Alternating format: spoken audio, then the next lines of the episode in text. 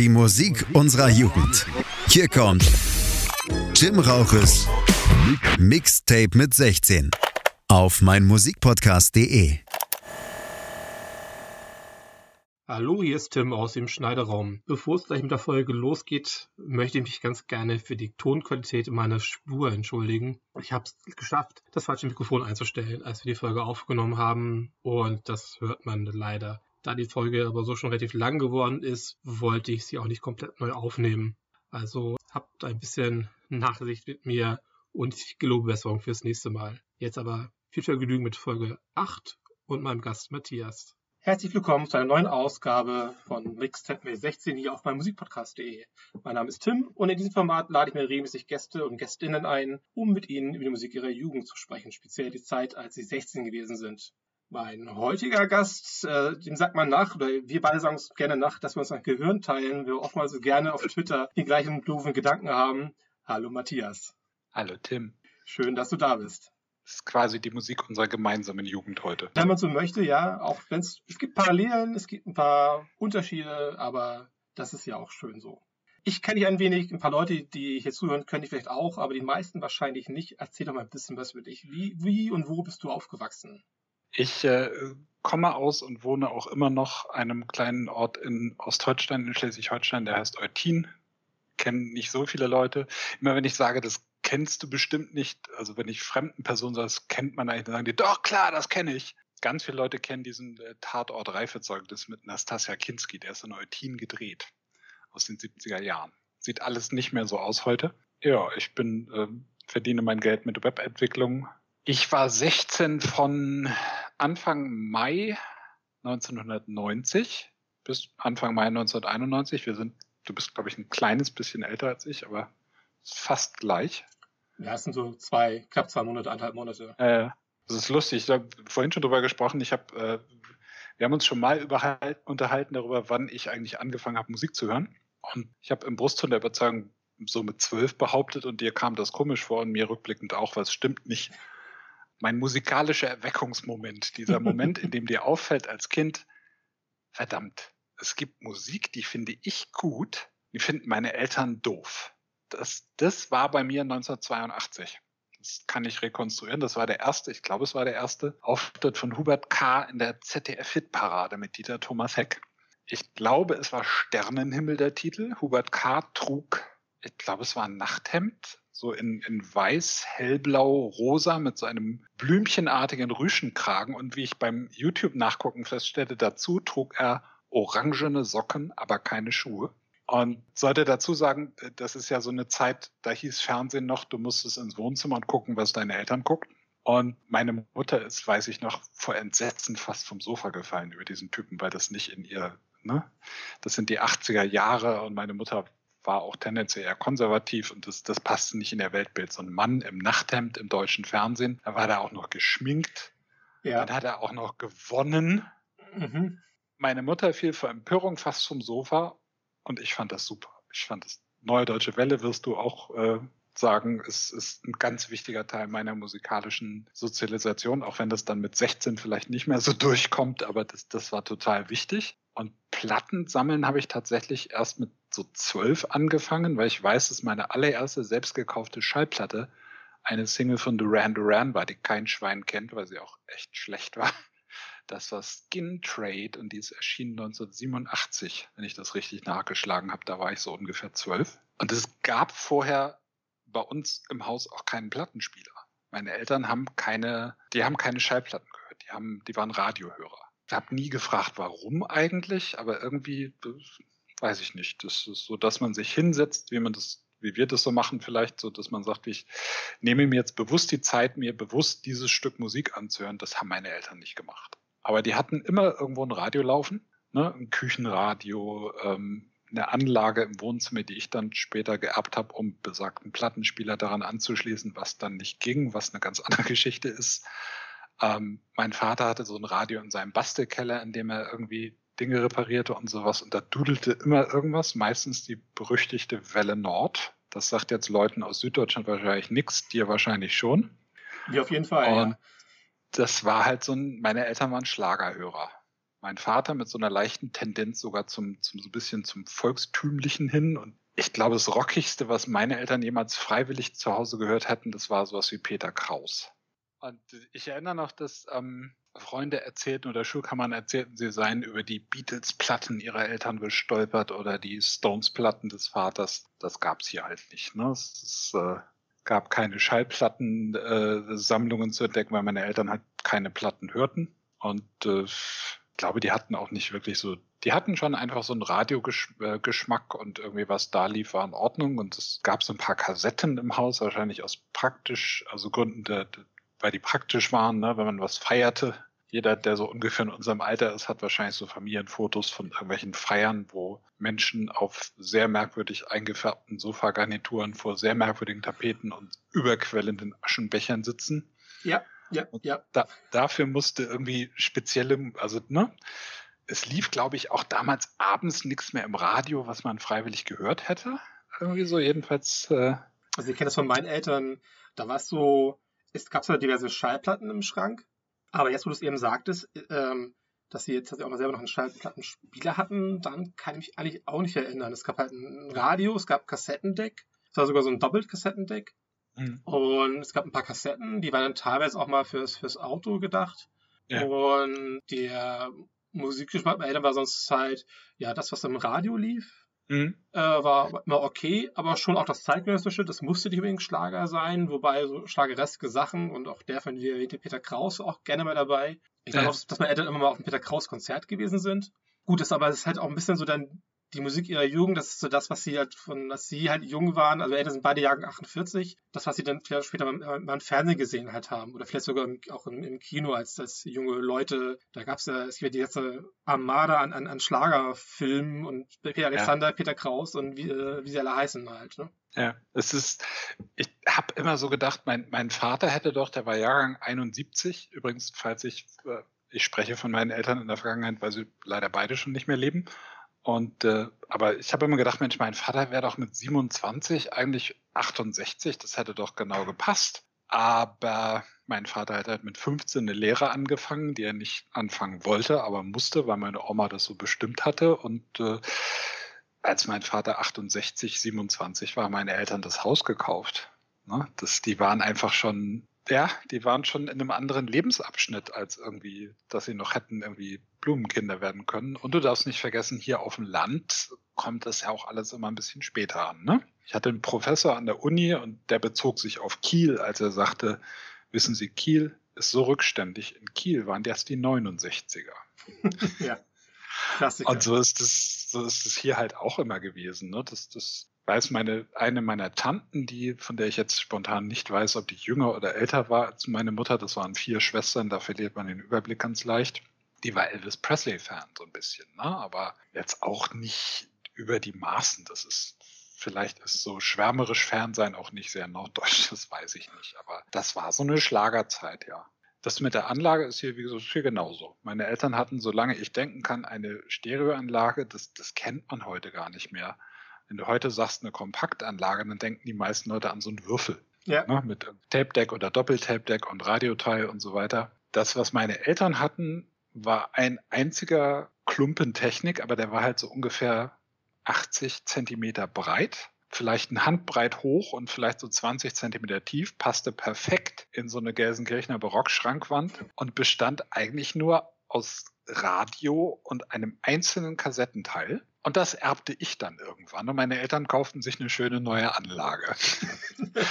und dann bekam ich äh, einen Plattenspieler geschenkt von meinen Tanten zusammen irgendwie oder sowas und stellte dann ganz begeistert fest, den kann man an diese olle Anlage gar nicht anschließen.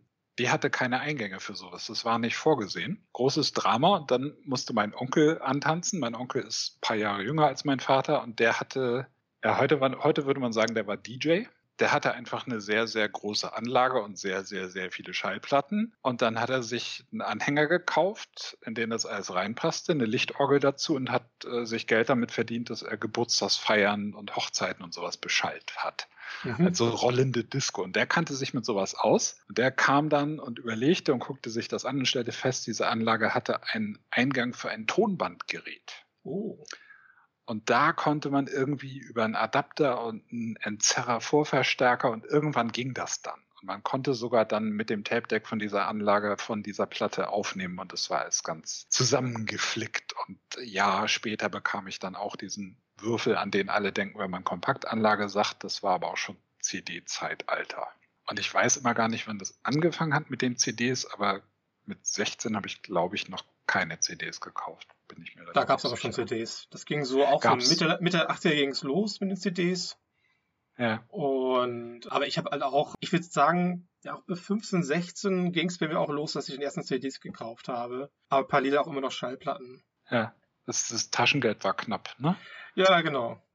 Das es gab kein, kein Spotify für einen Zehner im Monat oder sowas. Nee. Ist, man musste das also, wenn ich in die Liste gucke der Sachen, die auf diesem Tape drauf wären, wenn man es aufnehmen würde, das meiste davon, wenn ich es hatte, hatte ich es ja, nicht das meiste, aber vieles war noch auf Platte. Also es, ein paar Sachen davon sind tatsächlich auch damals auf äh, CD äh, erschienen.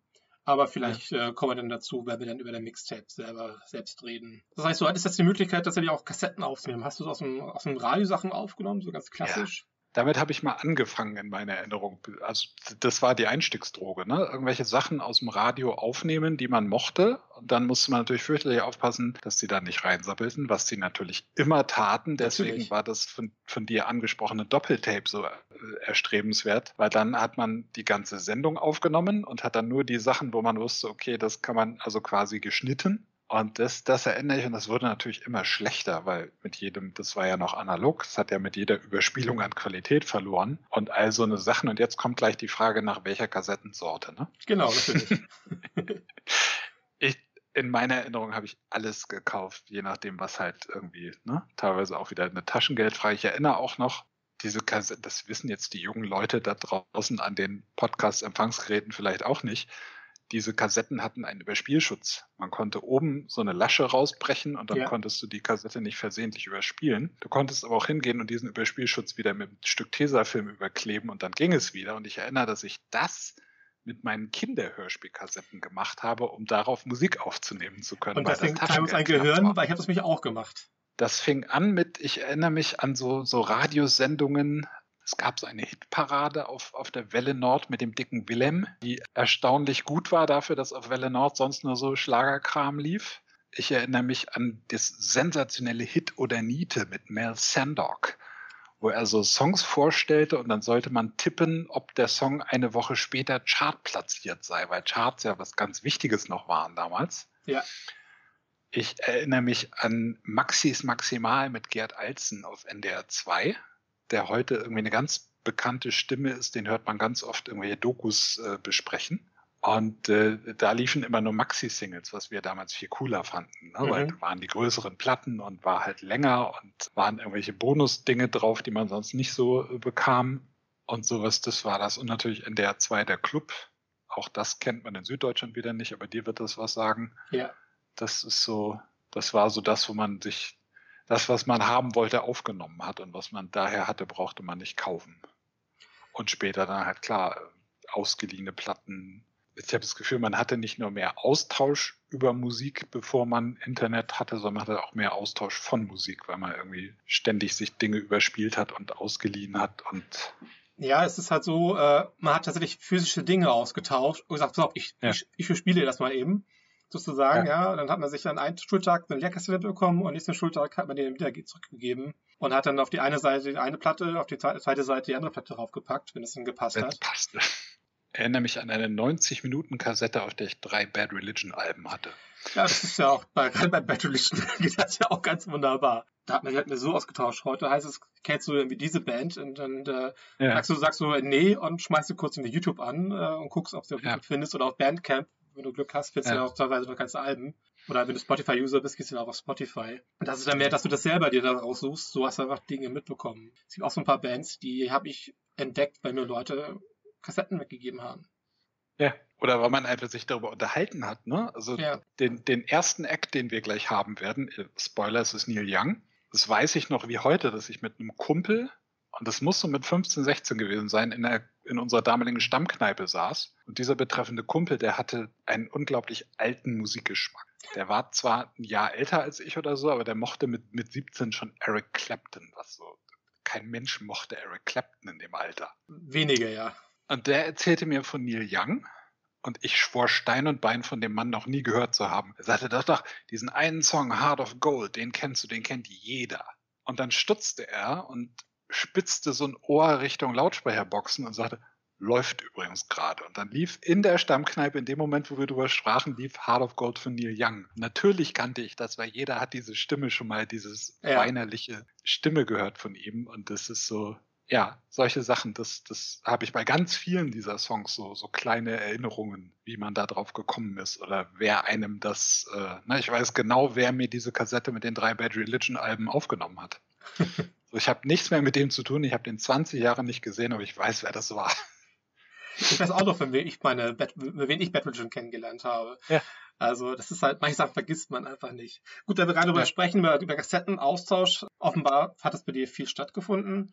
Hast du da viel mehr ganze Alben bespielt? Weil das gerne tatsächlich richtige Mixtapes? Haben die irgendwie ein Konzept gehabt? Etwas, was mir in diesem Podcast bisher, und ich habe fast alle Folgen, glaube ich, komplett gehört, viel zu kurz kommt, ist das Mixtape als äh, Vehikel der romantischen Werbung. Ja, danke schön. Endlich sag's mal jemand. Das, das hat man natürlich gemacht und natürlich hat man auch so ein bisschen also Musik hat ja in dem Alter ganz viel mit Angeben zu tun, ne? mit ja, einem coolen Geschmack haben. Und man Heute immer Sachen, so, die andere, ich, aber ist ein anderes Thema. Man kennt Sachen, die andere nicht kennen und man bringt andere Leute darauf. Und ich erinnere, dass wir tatsächlich viel Sachen auf, auf Kassette ganze Alben überspielt haben, weil das auch, ich wüsste die Preise nicht mehr, aber gefühlt waren LPs irrwitzig teuer. Und wir haben in dem Alter mit 16 vielleicht schon eher, aber so auf dem Weg dahin, wir haben wenig LPs gekauft und stattdessen mehr LPs getauscht. Und es gab natürlich auch noch diese, wir haben LPs eher so äh, als Angebot gekauft, als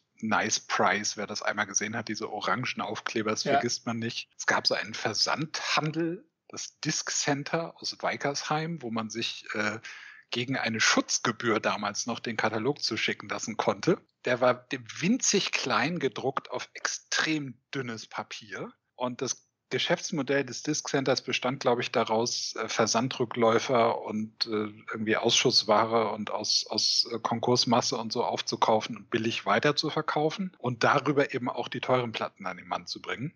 Und ich erinnere, wir haben, also ich könnte wetten, dass unser Freund der Müx diesen Versand kennt und genutzt hat, weil wir haben damals jeden Schrott da bestellt. Einfach nur um bestimmte Bestellwerte zu erreichen, weil dann durftest du dir irgendwas umsonst mitbestellen. Und es gab irgendwie Sammelbestellungen mit irgendwie zehn Leuten aus der Klasse zusammen und dann musste ein, eine arme Mutter musste irgendwie dieses Paket annehmen, das dann einen Tag das später. Liegt ja aber auch ganz schön viel, dass mehr Platten sind. Ja, und dann musstest du das in die Schule schleppen und zusehen, dass jeder sein Zeug bekam. Und als Dankeschön hattest du dann am Ende eine LP umsonst bekommen. Das war großartig. Das heißt, äh, gab es Neutin oder gibt es Neutin ein Musikgeschäft, wo wir das hingehen können zum Kaufen? Nee. Ähm, es gab viel später, als ich so Mitte 20 war, da hat sich jemand getraut und hat hier so einen richtig coolen Plattenladen aufgemacht, in dem es auch Klamotten zu kaufen gab und der hatte richtig cooles Zeug und er war auch schlau genug, da irgendwie einen Mail-Order-Versand dran zu koppeln, weil er wusste, dass er von Vorortverkaufen alleine nicht leben kann. Und es lief ganz gut. Aber in meiner Jugend gab es keinen reinen Plattenladen. Es gab eigentlich zwei Anlaufstellen. Es gab ein großes Kaufhaus in der Stadt, was dieses Jahr leider pandemiebedingt endgültig geschlossen hat, aber mit einem anderen Konzept neu eröffnet wird und dann vermietet er das, die Flächen unter. Und da gab es in der Elektroabteilung so eine Plattenecke. Da gab es aber nur Mainstream-Chart-Musik, also was, was noch nicht oder nicht in den Charts war, bekam es dann nicht und es war irgendwie uncool da zu kaufen. Vielleicht sagen wir dazu, Eutin ist so 17.000, 18.000 Einwohner, also eine Kleinstadt. Es gab aber sehr cool in einem Elektroladen Elektrorem hieß, der gibt's schon lange nicht mehr. Klassischer Elektroladen, wie es äh, vor den Ketten üblich war, da konntest du ne, Waschmaschinen, Stehlampen, Staubsauger, sowas. Und die hatten eine Plattenabteilung und der Typ, der da arbeitete, der wusste, die jungen Leute sind meine Rettung aus dem, aus dem Grauen des Schlagers. Der war sehr cool drauf. Der sagte, hey, wir haben nicht alles hier, weil der Platz auch begrenzt ist, aber ich kann euch alles bestellen. Es dauert vielleicht, aber wir kriegen es hin. Der hatte in meiner Erinnerung zumindest haufenweise so dicke Kataloge auch wieder aus so Bibelpapier und da suchte der alles raus, was du haben wolltest. Es war dann klar, wenn du es bestelltest, musstest du es dann auch kaufen. Ne? Und er hat auch zwischendurch immer mal so geguckt, dass er so ein paar Appetithappen da hatte. Ne? Also da standen durchaus auch, obwohl das ein spießiger Elektroladen war, standen da mal so Picture Discs im Regal oder mhm. irgendwie die, die begehrten farbigen Vinyls, die gab es damals auch schon und irgendwelche, ne? Also der wusste schon, was er machen muss, damit die Leute immer wieder kamen und ich weiß, dass wir ganze Freistunden in dieser Abteilung verbracht haben und darum gebettelt haben, nochmal in die eine Maxi reinhören zu dürfen, was natürlich immer so ein bisschen, ne? Aber der kannte seine Pappenheimer und der wusste auch, wen er mal wieder in was reinhören lassen musste, damit er nächsten Monat das Taschengeld da ließ und so. Ja. Der war schon, der war drauf. Das, das war gut. Und ansonsten, ja, später sind wir halt äh, nächstgrößere Stadt, ne, nach, nach Lübeck oder auch nach Kiel gefahren. In Lübeck gab es ähnlich das äh, Pressezentrum. Das war so ein Laden, der war gleich zehnmal so groß, wie wir das kannten. Und da gab es alles gefühlt.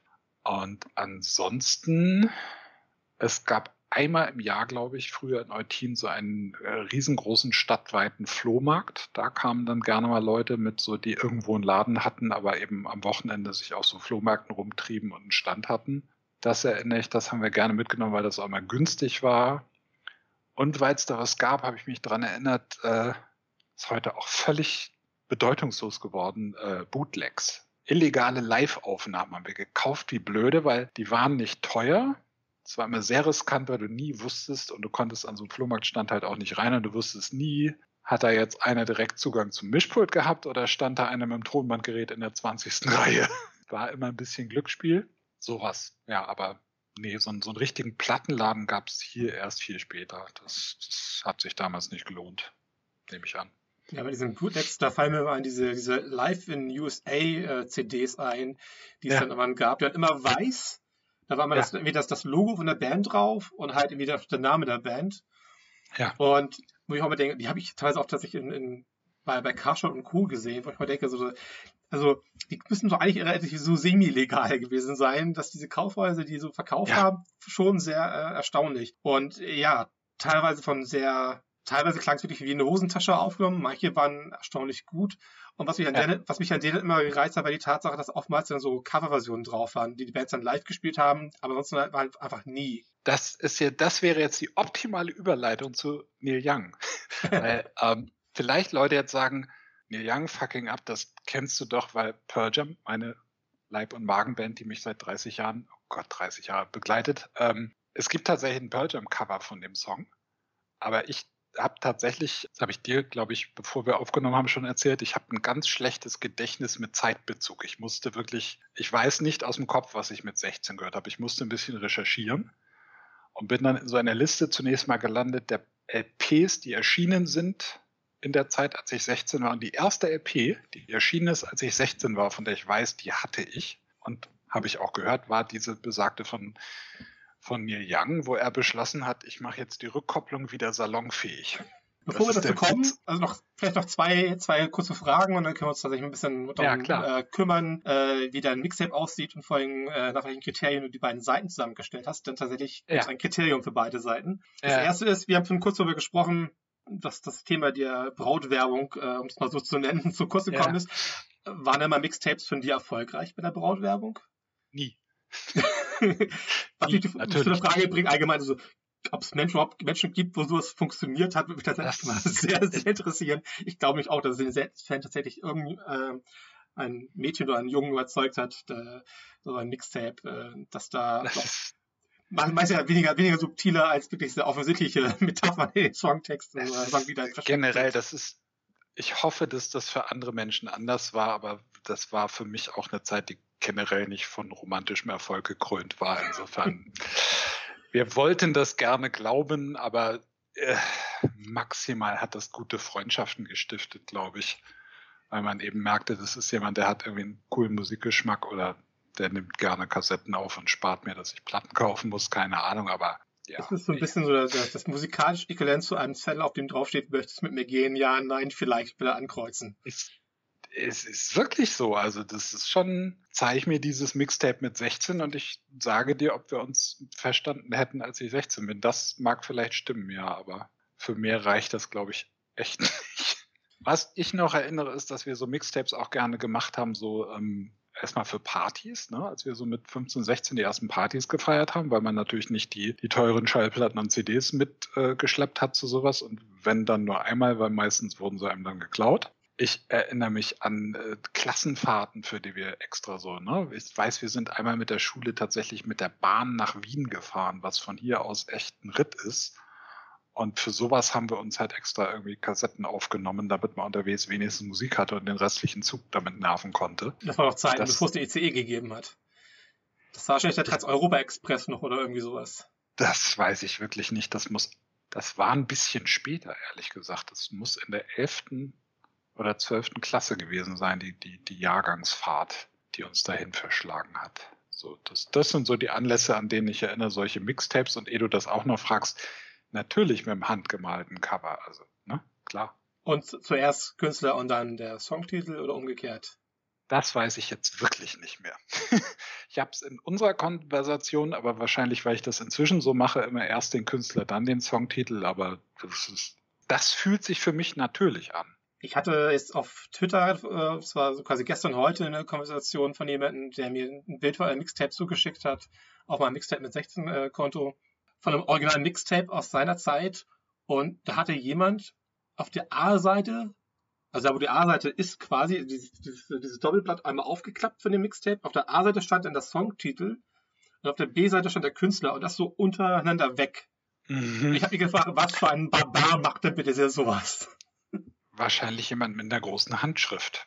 Ich erinnere auch, dass das hatte aber was mit der Länge der Kassetten zu tun. Anfangs hatten die nämlich immer nur so ein Blatt und dann kamen die, die 90er und die spätestens dann unbrauchbaren 120er. Ich erinnere mich, dass mir meine 120er im Tape-Deck gerissen ist. Ich kann nur solche Geschichten. Ich, ich glaube, es gibt gar, ich glaube, dass dieser Mythos 120er, dass man die auch richtig gebrauchen kann, ist tatsächlich nur ein Mythos. Ist, also ich kenne niemanden, bei dem die Dinger lange gehalten haben. Ja, und aber da hatten sie so ein Einklappcover, damit du mehr Platz zum Schreiben hattest, war natürlich gegen mehr drauf bis du dann versucht hast, auf so eine 90-Minuten-Kassette drei Bad Religion-Alben zu quetschen. Da, das war natürlich sinnlos.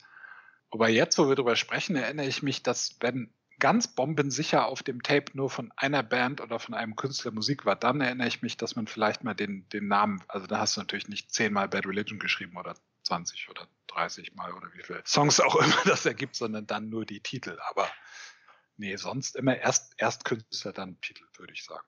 Ja, mein Punkt ist einfach, dass es einfach so komplett untereinander weggeschrieben wurde. Das ist auch nicht ersichtlich, was ist, also klar, oben ist die A-Seite, aber wann fängt die B-Seite an? Das war daraus ja. irgendwie nicht so wirklich zu erkennen. Das hört man dann nur, wenn man es hört, aber äh, es fühlte sich ein bisschen falsch ein. Ich dachte erst, warum stehen jetzt nur die Titel auf der A-Seite? Ach, er hat auf der B-Seite die Künstler hingeschrieben. Es soll ja auch Leute gegeben haben, die sowas tatsächlich fein säuberlich mit Schreibmaschine und so, was ich barbarisch finde, aber irgendwann ich glaube, als ich meinen ersten Drucker bekam, habe ich sowas auch angefangen. So es gab in den Kassetten auch immer noch so kleine Zettel mit so Buchstaben und Zahlen, Aufklebern. Ja. dabei, dass du sowas auch noch, also, aber da musst du schon ein sehr ausgeklügeltes System mit, mit, mit, mit Zahlen und Buchstaben gehabt haben, um die irgendwie zu äh, katalogisieren, weil es war ja nie ja. genug, um halt damit irgendwie mehrere Namen, geschweige mehrere Buchstaben, äh, den Buchstaben gleich, den gleichen Buchstaben mehrfach zu verwenden, so rum. Also aber wäre schon, glaube ich, nicht mehr möglich gewesen, weil selbst irgendwie A und B nur einmal dabei waren. Da fallen mir diverse Künstler ein, die man damit nicht, nee, das, das kann maximal, also maximal für so ein Büchereisystem mit drei Buchstaben und Zahlen oder so gereicht ja. haben. Das ist, das war wahrscheinlich auch das erste, was weg war, wenn man so eine Kassette auspackte. Ich weiß ja. wirklich. Ja, und dann nochmal ein bisschen zum Anfang zurückzukommen, deswegen halt so verwundert war, dass du sagtest, dass du erst mit zwölf äh, Musik äh, gehört hast, quasi aktiv oder bewusst, weil ich halt auch genau diese Erinnerung habe, mit den Eltern zusammen noch so ZDF-Parade ja. gucken, und äh, natürlich auch bei uns lief ständig das Radio, aber dieser Moment des, des, des bewusst Musik als Musik wahrnehmens, ja. und da sind wir beide mal ein Jahrgang, das ist natürlich bei uns auch so die, die ja, Mittelphase der, der neuen deutschen Welle, sage ich mal, die dann ja extrem ja. präsent gewesen ist. Und die dann auch sehr bunt war und auch sehr, naja, für unsere Elterngeneration, je nachdem, wie konservativ die gewesen sind, wie deine Mutter zum Beispiel, dann vielleicht auch teilweise ein bisschen skandalös, wenn ein Mann mit äh. geschminktem Gesicht und einem Schlafanzug auftritt. Es ist rückblickend wirklich, du lachst dich tot darüber heute, ne? Aber das, das, man fand es damals skandalös, dass ein Mann im in der noch dazu, Dieter Thomas Heck trug immer einen Anzug in der Hitparade im ZDF. Es war nicht anders denkbar. Und dann kam da so ein junger Schnösel und hatte rot geschminkte Lippen. Das, das passte für die nicht zusammen. Das, heute lachst du darüber. Aber es sind so viele Dinge, über die du heute lachst. Also, das, es gab halt wirklich, es ist alles, was wir, worüber wir jetzt reden, ist vor Internet. Das darf man, muss man sich immer irgendwie wieder vor Augen halten. Es, es ist vor Internet, es ist vor iTunes, es ist vor Spotify, es ist vor MP3. Zum Thema MP3 kommen wir später auch nochmal, aber ja. äh, ich weiß nicht, äh, ich gehe mal fest von aus, dass wahrscheinlich ähnliche Informationen wie ich äh, habe bei einem der, der Künstler die auf dem Tape drauf sind. Äh, wir schauen mal, wenn es soweit ist. Ich würde sagen, das ist auch ein ganz guter Anlass, langsam mal darüber zu gehen. Ich will nicht sagen, dass wir mit der Jugend äh, abschließen wollen. Das tust du selber irgendwann. Aber ich glaube, du weißt, was ich, was ich damit meine. äh, dass mal langsam ein bisschen über ausführlicher über der Mixtape reden.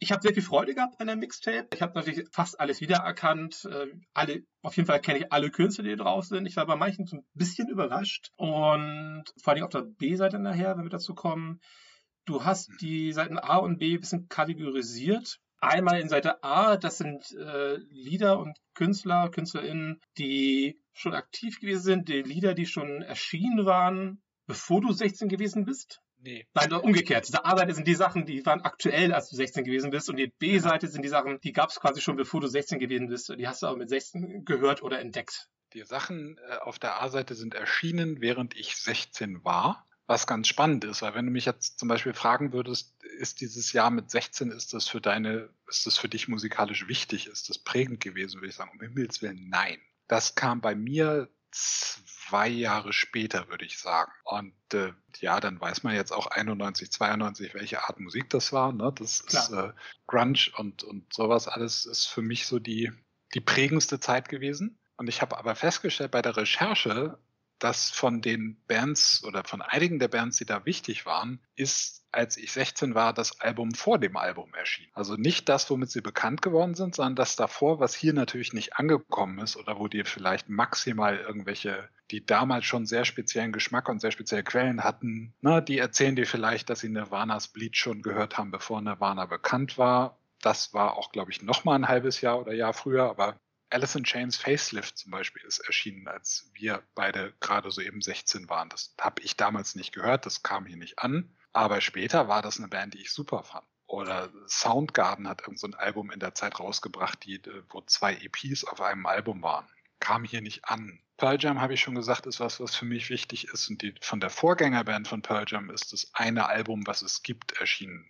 Auch in den frühen Monaten als ich 16 war, aber kam hier nicht an. Das äh, für den Sänger dieser Band, der sich leider umgebracht hat, gab es dann eine, eine oder eine Überdosis gesetzt hat, gab es dann so eine Tributband, die viele Leute wahrscheinlich kennen, Temple of the Dog. Das Album ist ursprünglich auch in dem Sommer erschienen, aber wie gesagt, ich erinnere dieses Jahr als äh, doll war das nicht, ist so meine Bilanz. Also ist es denn so ein paar Sachen, ein paar Bands dabei, die habe ich zu der Zeit gehört, die habe ich zu der Zeit ja. entdeckt, die sind primär auf der B-Seite. Mhm. Und aber ein paar Sachen von auch von der A-Seite. Wie gesagt, ich, ich, gerade die A-Seite sind auch viele Sachen dabei, wie ich sage, die, die kenne ich halt auch alle und die kenne ich auch alle aus der Zeit. Ja. B-Seite ist für mich so, dass ich dachte, naja, aber man, man hat ja nicht nur Sachen gehört, die damals erschienen sind zu der Zeit oder die in den Charts waren, sondern du hast ja auch, machst ja heute noch, also Ne? Klar hört man noch Sachen, die vor ein paar Jahren erschienen sind. Und das, das ist die B-Seite. Sachen, von denen ich weiß, dass ich sie auch mit sehr konkreten Bezügen zu der Zeit teilweise auch erst kennengelernt habe durch bestimmte Lebensereignisse, zu denen wir dann vielleicht noch kommen, aber so, die nicht in der Zeit erschienen sind. Also ja, schlechterdings, was weiß ich, Police kommt da noch. Police ist natürlich sehr viel älter. Schatz, ich bin neu verliebt. Was? Da drüben. Das ist er. Aber das ist ein Auto. Ja, eben. Mit ihm habe ich alles richtig gemacht. Wunschauto einfach kaufen, verkaufen oder leasen. Bei Autoscout24. Alles richtig gemacht. Vernimmt sich, was man will, dann wilde Gerüchte entstanden. Fast nichts davon stimmt. Tatort. Sport. Wenn Sporthelden zu Tätern oder Opfern werden, ermittelt Malte Asmus auf meinsportpodcast.de. Folge dem True Crime Podcast, denn manchmal ist Sport tatsächlich Mord. Nicht nur für Sportfans. Schreiben wir also die Seite A. Sachen, Ja. die erschienen sind oder die neu waren, als du selbst 16 gewesen bist. Du hast schon ein bisschen gespoilert, ähm, aber ist nicht weiter schlimm. Äh, das erste Lied der A-Seite ist Neil Young and Crazy Horse, seine, seine Hintergrundband, hätte ich fast gesagt, seine Backing-Band, mit der er viele Sachen aufgenommen hat und das Lied ist Fucking Up.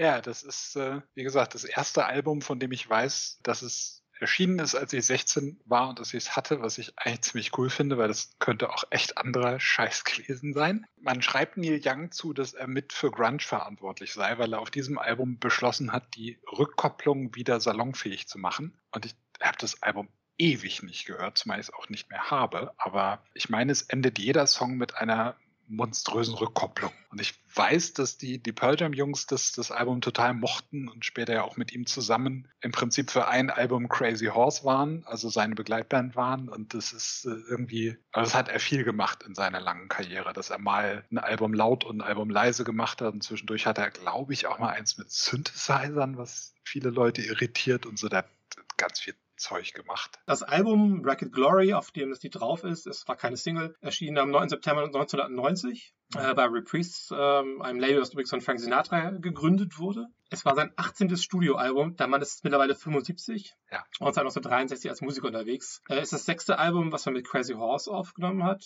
Er hat viele verschiedene Bands gehabt, die ihn begleitet haben, viele Solo-Sachen gemacht. Und natürlich war er Teil von Crosby, Stills Nash als Crosby, Stills Nash Young. Das ist so ein bisschen so eine On- und Off-Beziehung äh, gewesen ist mit den anderen beiden, vor allem mit Stephen Sil- äh, Stills ist aber öfters aneinander geeckt. Er hat in seiner, auf seiner Karriere bisher 40 Studioalben rausgebracht, 8 Live-Alben, 2 EPs, 59 Singles, 4 Soundtracks. Der bekannteste dürfte der Soundtrack zu Deadman von Jim Jarmusch sein, mit Johnny Depp. Ein sehr schöner Film. Das Äh, hatte ich schon vergessen. Aber ich erinnere, dass, dass, dass dieser Soundtrack mal eine Zeit lang äh, so cool war im Freundeskreis, weil alle den Film mochten und dann war der Soundtrack auch noch von Neil Young. Ja, das war dann so die Phase, wo er dann auch denn sehr populär gewesen ist. Das war ja, müsste ja, ich glaube, 94 gewesen sein, Deadman 95, irgendwie so, also kurz danach, relativ kurz danach. Er ist auch tatsächlich seit 1963 bei Reprise Records, also das ist halt auch echt eine Leistung, so, so, einem Label treu zu bleiben. Es gibt so äh, Warner Records und erstaunlicherweise die ähm, fünf, hat fünf Live-Alben rausgebracht, die bei Geffen-Maschinen sind, das zu Universal gehört. Mhm. Er hat 26 Grammy-Nominierungen von 1990 bis 2015 äh, gehabt. Er hat dreimal gewonnen. Mhm. Und zwar 2010 als Musik äh, Cares Person of the Year, was immer genau das bedeuten mag. Und äh, Best Boxed or Limited Edition Package, sowie 2011 für äh, Angry World als Best Rock Song. Es Äh, gibt tatsächlich ein Live-Album zu der Tour zu diesem Album Racket Glory. Das heißt Welt und es ist absolut fantastisch, weil um diese Rückkopplungssache auf der Bühne nachvollziehen zu können, haben sie riesige Lautsprecherattrappen gebaut. Die siehst du auf dem Albumcover auch. Die müssen irgendwie mehrere Meter hoch sein und vollgestapelt mit Lautsprecherboxen. Davor ist er wohl auf der Bühne immer auch hin und her gelaufen, um eben Rückkopplung zu erzeugen.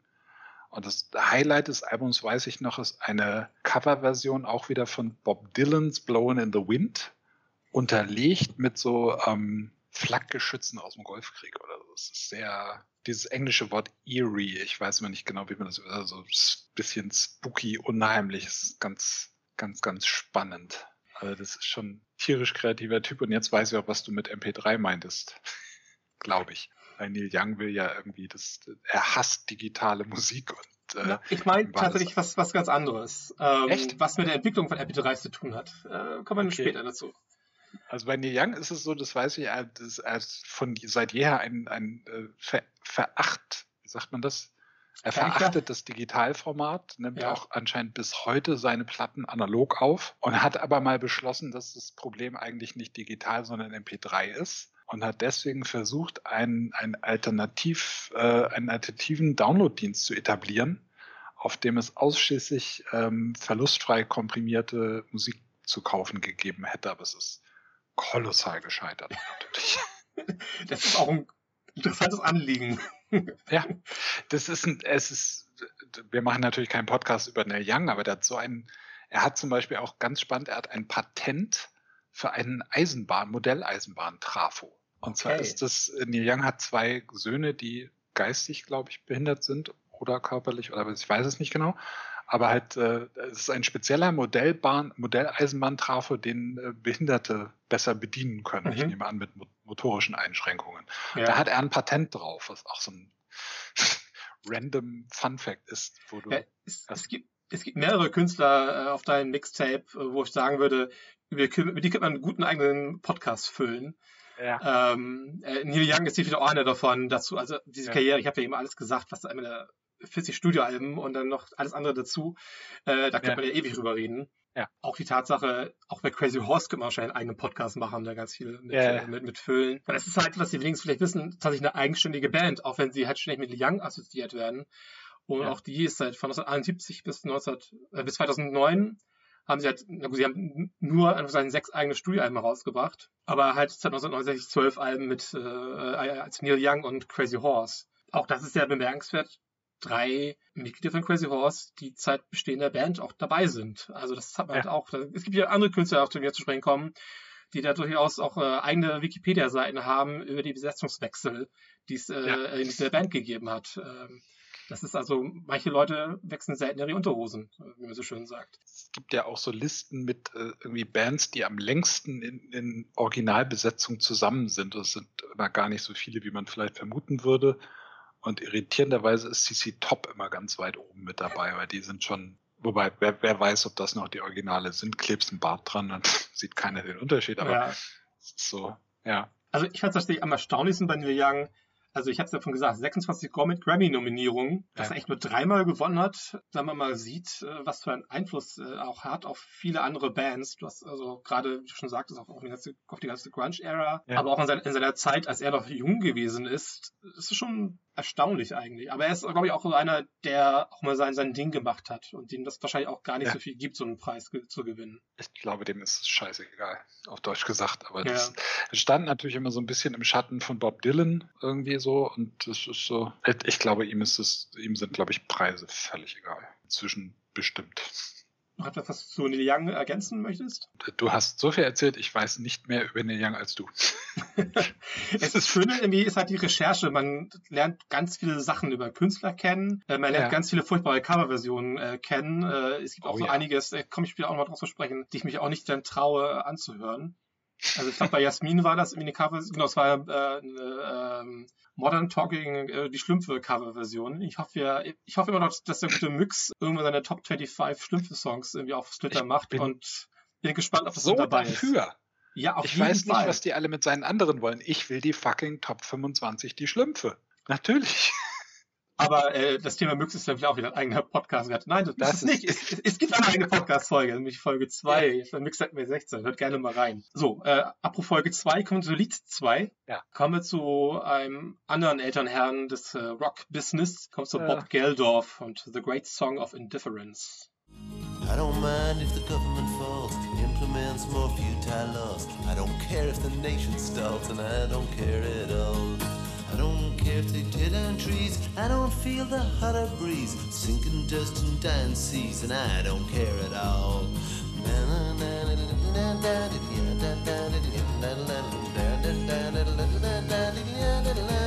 Let's go!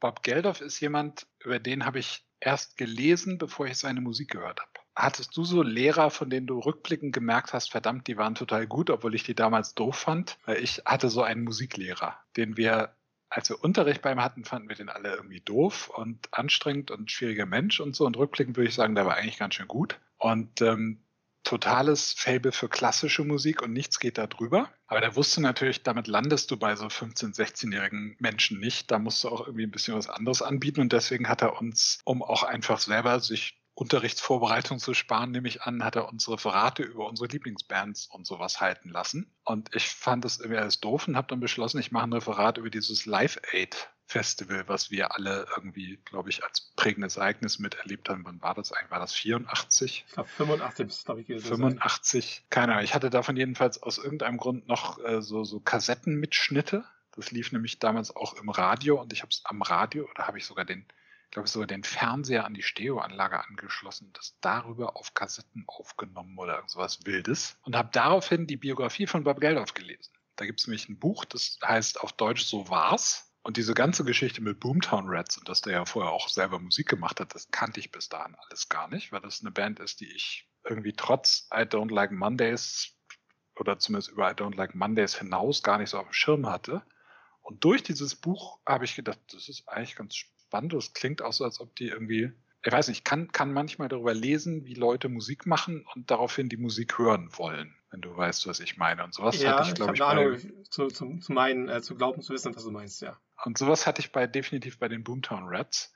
Und passenderweise hatte mein damaliger Gitarrenlehrer, auf den wir dann noch später zu sprechen kommen, Because B-Seite, ähm, der hatte Boomtown, Platten von den Boomtown Rats und hat mir die natürlich auf Kassetten überspielt. The Great Song of Indifference, das ist sein, sein Album, als er so nach Live-Aid irgendwann gemerkt hat, ich müsste vielleicht auch langsam mal wieder Geld verdienen und Mhm. Musik machen und so. Und das ist dieses Album, das den tollen Titel The Vegetarians of Love trägt. Und davon ist dieser Song The Great Song of Indifference, was, also solo ist es definitiv sein größter Hit. Hat für mich ganz viel von hier ähm, Bobby McFerrin, Don't Worry, Be Happy.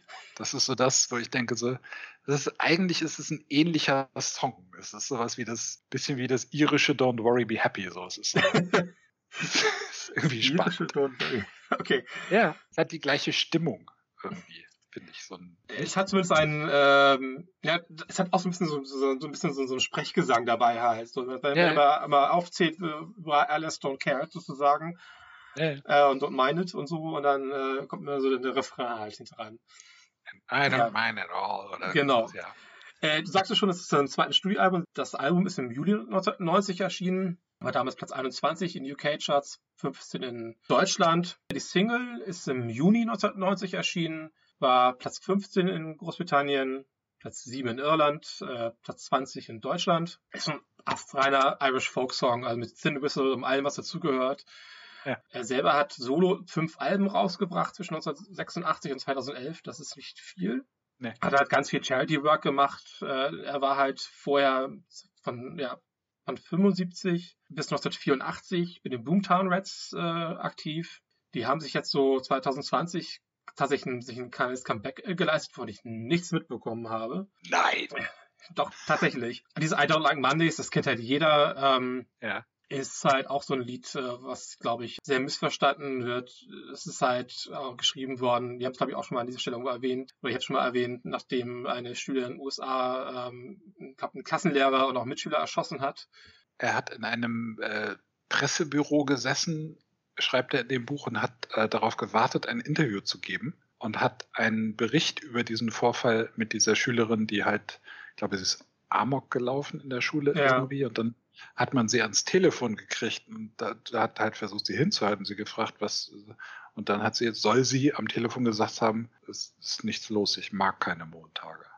Und das soll ihn angeblich, äh, das hat er halt äh, gesehen im Fernsehen, während er auf dieses Interview warte und da soll die Inspiration hergekommen sein. Genau, das ist die Geschichte, die ich auch kenne. Die scheint, also es, es scheint wohl auch nicht nur äh, gut zusammengereimt zu sein, also dieses Zitat ist wohl tatsächlich wahr. Also das ist irgendwie, ich habe es auch irgendwie auf, auf Wikipedia quasi mit Quellenangaben irgendwo gesehen. Es ist tatsächlich im März diesen, äh, im März 2020, wir sind schon, 21 Ja. tatsächlich, ja. es ist ein neues Boomtown Rats Album erschienen, holy shit. Ja. Und natürlich auch, das haben wir kurz ähm, angerissen, er ist natürlich sehr, sehr bekannt für, dafür, dass er halt Band The Live Aid ins Leben gerufen hat. Allgemein unfassbar viel für, für Charity-Aktionen gemacht hat. Er hat 1986 äh, ist er zum Knight of the British Empire ernannt worden von Queen Elizabeth ähm, II. Selber ist auch Ire. Er ist kein, kein, Ja. kein, er ist kein, kein Brite. Das heißt, äh, er darf zwar dieses äh, KPE für den Night of British Empire basierten Briefbogen verwenden, er darf sie aber nicht Sir nennen. Er wird ja gerne von vielen Leuten als Sir Bob bezeichnet. Aber Ja. Irland ist nicht Teil des Commonwealth und deswegen darf er Sir nicht als offiziellen Titel führen. Aber die Sir Bob hat sich einfach trotzdem so als Stützname halt irgendwie etabliert und immer beibehalten. Ja. Das haut mich um. Die haben 36 Jahre, stimmt das? Ja, die haben 36 Jahre Pause zwischen ihren letzten beiden Alben. Kann man mal machen. Ja. Irre. Ja, bei der nächsten Band warten wir demnächst auch nicht so lange auf ein neues Album. Ja, es gibt ja mehrere Bands, wo das dann teilweise ein bisschen lange gedauert hat, auf der Ja. Mixtape mit den zwischen zwei Alben. Ich glaube, auch erwähnenswert vielleicht noch bei Bob Geldof von The Great Song of Indifference gibt ein sehr schönes Video, wo er Gitarre spielt und er wird langsam immer, immer, es wird nicht, er wird nicht älter, so seine, seine, seine, der, der Bart wird langsam länger und die Haare werden, vielleicht macht er immer offen und sind und auch länger, ähm, so als wäre er halt quasi während des Spiels langsam älter werden. Ist ganz nett, kann man sich ganz gut angucken. Ich erinnere noch, wie er zu diesem, ich weiß nicht, ob das zu der, wann, wann war das? Es gibt so ein Gedächtnis- oder äh, Memorial-Konzert für Freddie Mercury. Müsste auch 1990 gewesen sein, oder? 91. Ich glaube, 1990 hat- ist, glaube ich, Freddie Mercury gestorben. 1991 war dann dieses Konzert. Ja, die Queen-Fans fressen uns auf, wenn die Zahl Ja. nicht stimmt. Die, ähm, ich erinnere, dass er da gespielt hat und ich vergesse es nicht. Du siehst ihn mit einer akustischen Gitarre auf der Bühne. Er schlägt wirklich seinen allerersten Akkord an. Wembley Stadion, weiß der Teufel, wie viel 10.000 Zuschauer, erster Akkord und ihm reißt eine Seite. Und du siehst ihn, Schön, wie er ja. so zuguckt, wie diese Seite sich so lange aufrippelt und dann zuckt er kurz mit den Schultern und spielt einfach weiter, because I don't mind at all. Genau. herrlich. Kann man nicht inszenieren, sowas, ne? Die nächste Band, wir haben es schon kurz angeteasert, auch da wartet man schon seit sehr, sehr langer Zeit auf das nächste Album. Es gibt auch ein schönes Zitat, wonach dieses Album eigentlich schon lange hätte erscheinen müssen. Kommen wir gleich zu. Das passt auch zum heutigen Datum. Warum sage ich gleich? Erstmal, welche Band es ist. Äh, Ich weiß nicht genau, ob ich darüber gesprochen habe. Es war schon auf dem ersten Mixtape in äh, Folge 1 von Heike mit dabei, nämlich Sis of Mercy More.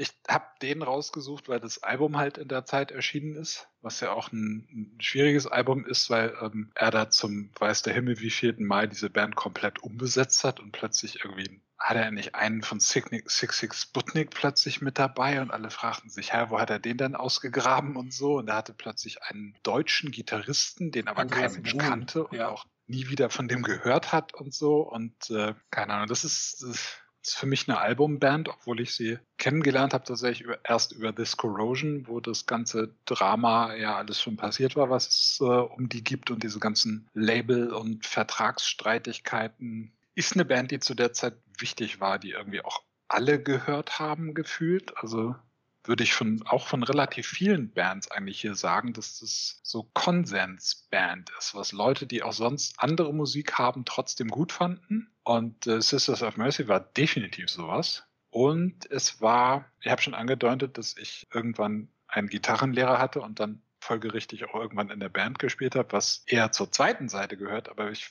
wir haben auch mal eine Zeit lang, weil wir partout hier auf dem Land keinen Schlagzeuger auftreiben konnten. Das ist irgendwie so, es ist schon schwer genug, hier Leute für eine Band zu finden, irgendwie, aber Schlagzeug war immer besonders speziell, weil musst du halt Platz und Geld für haben. Und ich weiß noch, dass wir uns irgendwann gesagt haben, hey, Sisters of Mercy spielen live auch mit dem Drumcomputer, das können wir doch auch, weil warum nicht mal richtig schön großkotzig sein? Klar. Und dann haben wir zusammengelegt, haben einen Drumcomputer gekauft und ich weiß noch, dass wir, äh, um das zu feiern sozusagen, uns verordnet haben, künftig Temple of Love von den Sisters of Mercy zu covern, was dazu geführt hat, dass unser damaliger Sänger acht Stunden an diesem Drumcomputer verbracht hat, der natürlich kein tolles Interface hatte und so weiter und so fort, um diesen Drumpart einzuprogrammieren. Und als wir das Stück das erste Mal beim Konzert gespielt haben, haben wir festgestellt, da fehlten irgendwo zwei Takte. Upsi.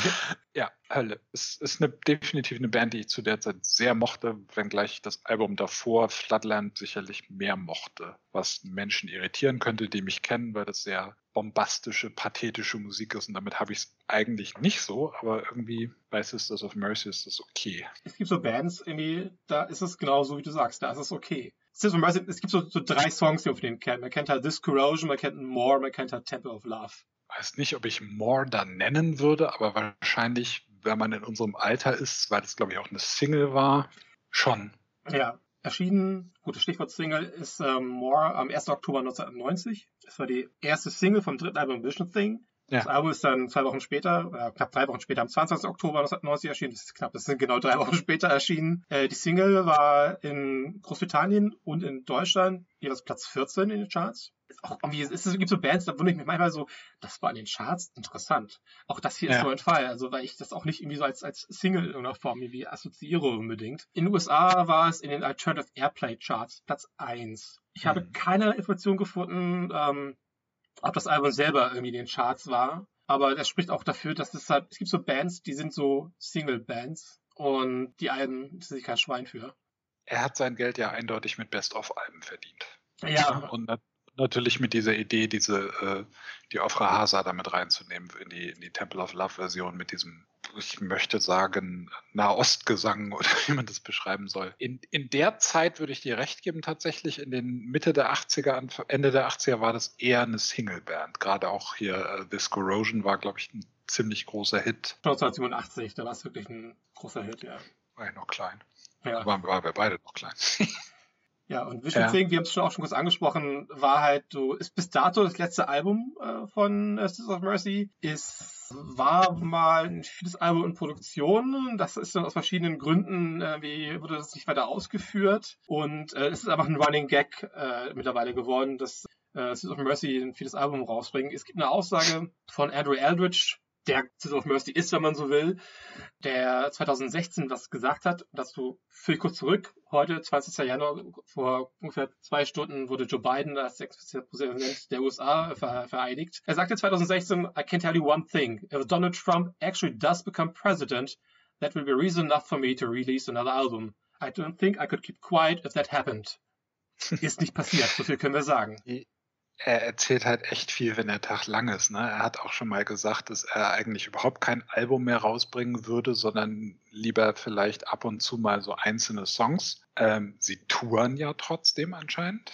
Ja, regelmäßig. Nicht, äh, ne? Also insofern hat er vielleicht sogar, es ist vielleicht fast ein bisschen visionär, weil es ist ja heutzutage leider so, dass du mit Tonträgern eigentlich kein Geld mehr verdienst, sondern mit Touren und Merch und so weiter Geld verdienen musst. Insofern macht er es dann kapitalistisch gesehen eigentlich genau richtig.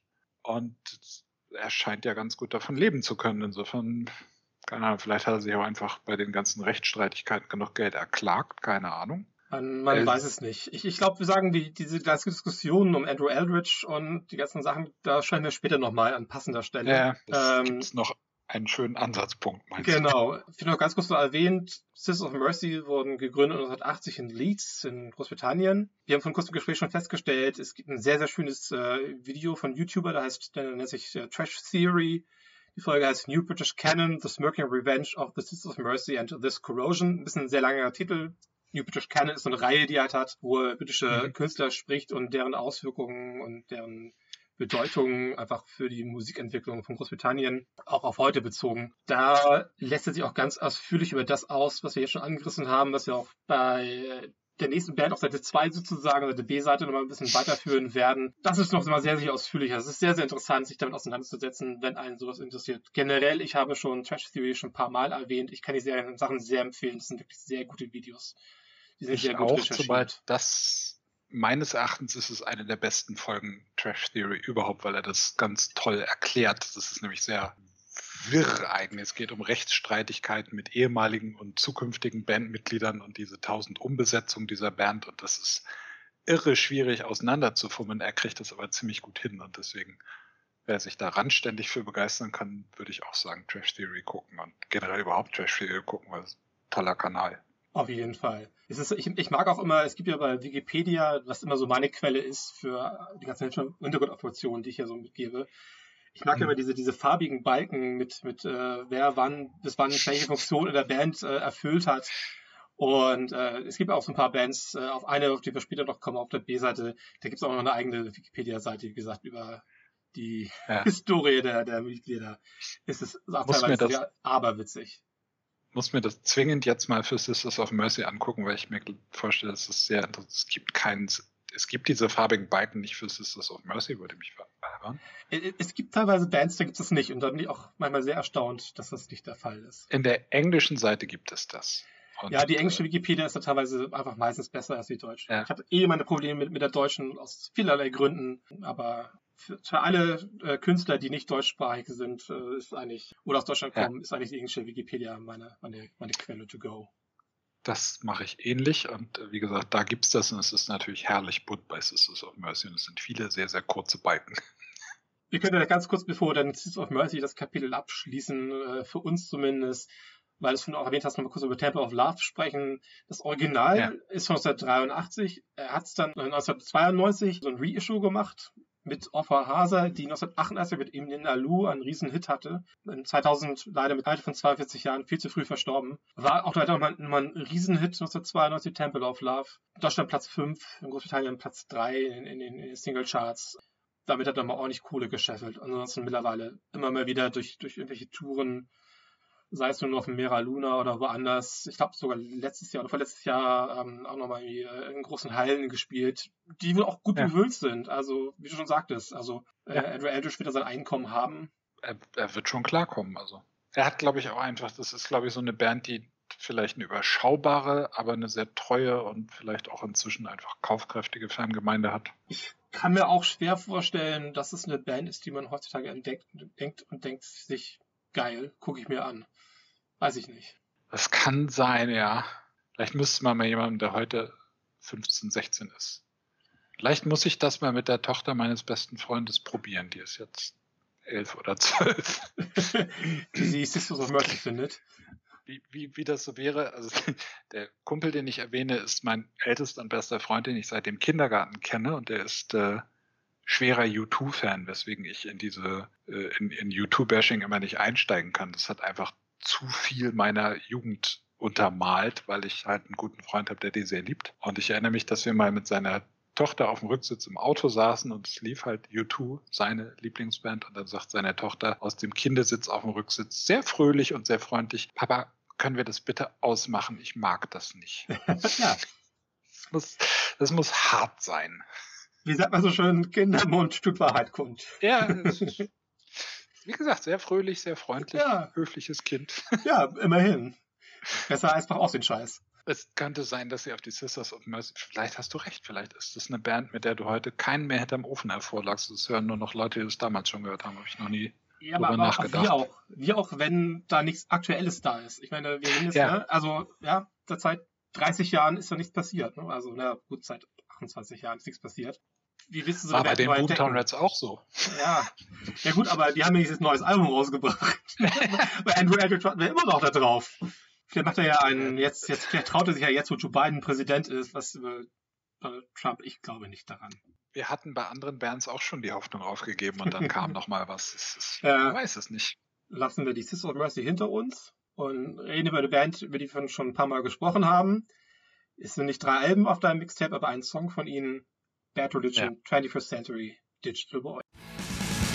Cause I'm a 21st century digital boy. I don't know how to live, but I got a lot of toys. My daddy's a lazy middle class intellectual. My mommy's on Valium, so ineffectual.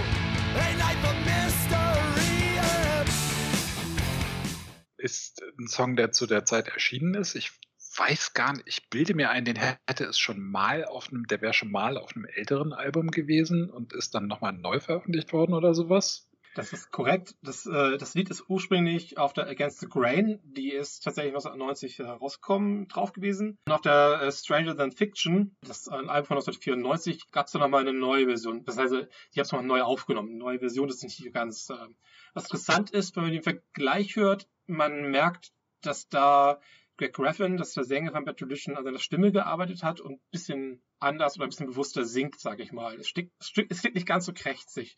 Die alten Bad Tradition Sachen, also bis, auch bis zum Against the Grain Album, würde ich sagen, die klingen gerne mal, mal so ein bisschen, ein bisschen krächzig. Und dann mit, mit äh, Recipe for Hate und auch mit The Generator, da singt er schon deutlicher. Wahrscheinlich auch besser wie die Stimmbänder.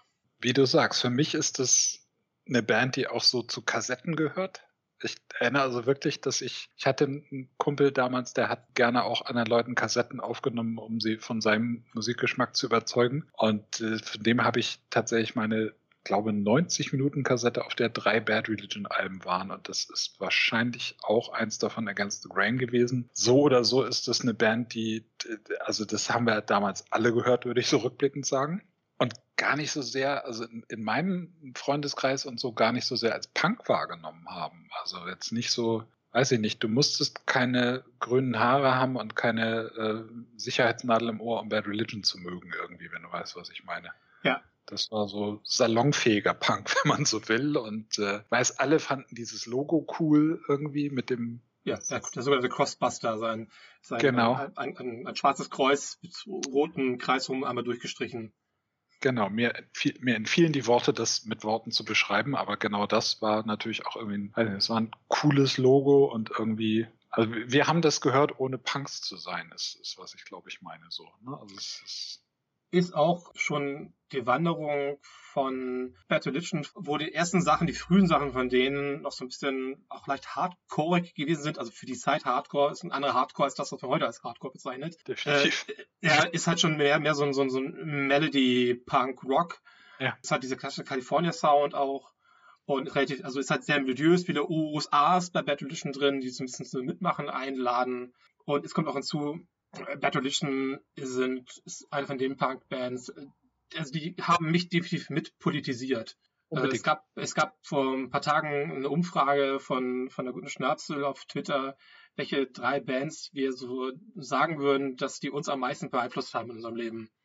Mhm. Und da war Bad Religion die Band, wo ich gesagt habe, die haben mich politisiert. Und die haben für mich auch dazu beigetragen, ähm, zu sehen, Punkrock kann auch intelligente Texte haben mit Aussage. Da steckt unfassbar viel drin. Das sind auch komplizierte Texte teilweise. Das sind Sachen, die, die musst, die kannst, verstehst du nicht mit normalen Schulenglisch. Da musst du einfach dein Wörterbuch bemühen und gucken, was will mir der gute Mensch mit dieser Textzeile halt sagen. Das ist halt Ja. durchaus schon, schon anspruchsvoll. Und ich war schon immer jemand, ich hatte, also, das fing dann so mit 14, 15, 16 mir mal an, dass ich gesagt habe, ich möchte gerne verstehen, wovon die Leute da singen. Und natürlich ist ganz vieles ist sehr, sehr trivial, aber Bad Religion, das ist alles andere als trivial, was sie gesungen haben. Allein diese, diese, wie soll man sagen, diese, diese, diese, dieser Widerspruch in sich, dass du dann mitbekamst, das ist eine Punkband, die heißen Bad Religion, die haben so ein böses Logo und irgendwer von denen hat einen Doktortitel in Bio, weiß ich nicht, was es genau ist. Ist es Biologie? Ich glaube ja. Biologie, Evolutionstheorie hat Greg Graffin äh, seinen PhD Ja. gemacht. Also er ist sogar Professor für, für, für Biologie, er ist auch an der Uni Ja. aktiv, er hat mittlerweile schon ein zweites, mindestens ein zweites Buch rausgebracht, wo er auch quasi ähm, Zielgespräch führt mit über Evolutionstheorie im Gegensatz einfach zur, zur ähm, Schöpfungstheorie und so. Ja. ja. Und die haben, also erstmal dieser Widerspruch in sich hat die Band, glaube ich, für viele Leute einfach interessant gemacht. Ne, das ist, ey, Moment, das ist eine Punkband und er hat einen Doktortitel. Das muss ich mir mal anhören. So, die Nummer. Und die haben halt auch, wie du sagst, die haben über Themen gesungen, die, über die sonst keiner gesungen hat. Und das war, das, das ist sicherlich auch was, was die interessant gemacht hat. Das kann man vielen anderen Bands auf diesem Mixtape sonst nicht nachsagen. Ich habe kurz erwähnt, dieses Lied ist äh, erschienen im Mai 1990, halt, wie gesagt, auf dem Album Against the Grain, das auch 1990 erschienen ist. Das Lied selber ist durchaus auch ironisch gemeint, also auch Ironie ist durchaus ein starkes äh, äh, Stilmittel bei Bad Religion. Es geht gar nicht darum, halt Technologie äh, zu, zu verteufeln, sondern zu sagen, also alles hat seine guten als auch schlechten Seiten.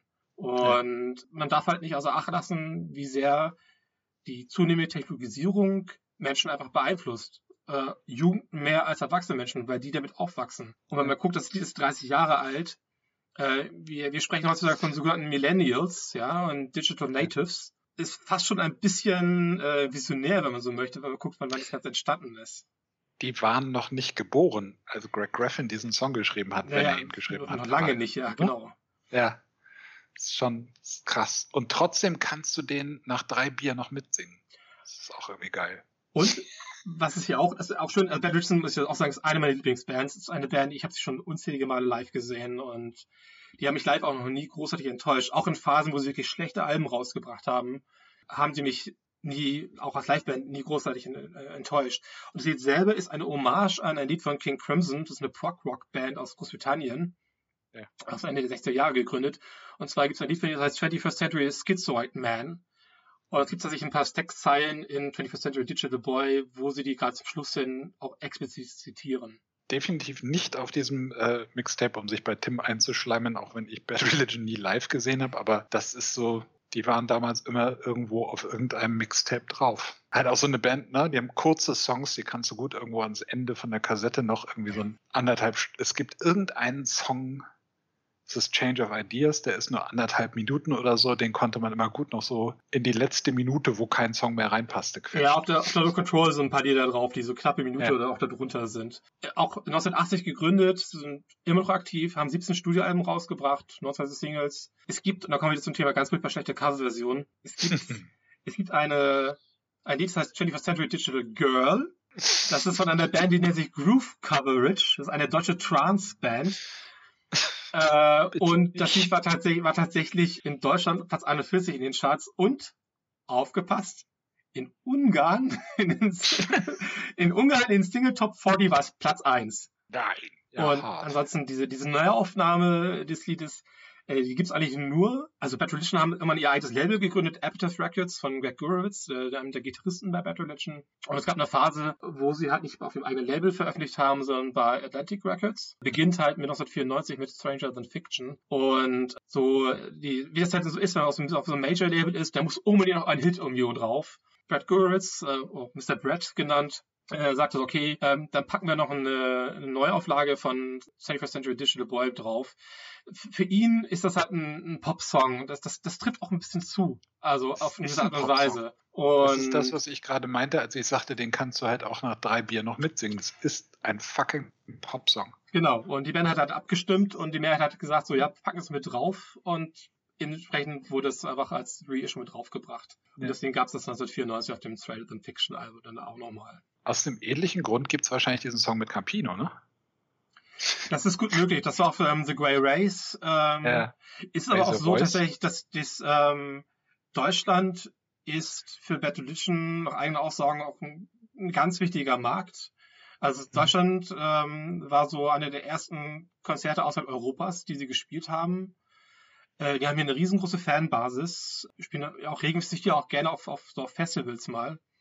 Hm. Also entsprechend Festivals, die noch im ganzen Rockbereich halt nicht noch liegen. Und ich glaube, daher kommt das dann auch, dass dann immer nochmal diese, dieser Song, ähm, Punkrock-Song war das, glaube ich. Nee, Punkrock-Song haben sie halt, nee, ich bin mir gerade nicht sicher.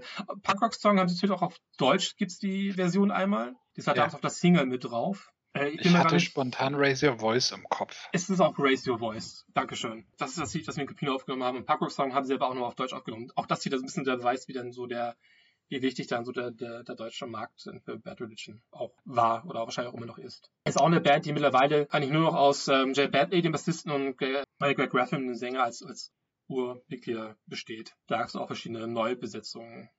Manchmal sind dann auch, haben wir mal gesagt, so ich, ich bin jetzt zu alt dafür, was dann auch legitim ist. Also ähm, Äh, mag nicht jeder Charlie Watts sein. Alte Männer ist, glaube ich, ein ganz gutes Stichwort für die nächste Band. Und zwar Auch nicht ACDC. mehr in Originalbesetzung. Nee, das ist leider nicht mehr möglich. Ähm, ACDC Thunderstruck.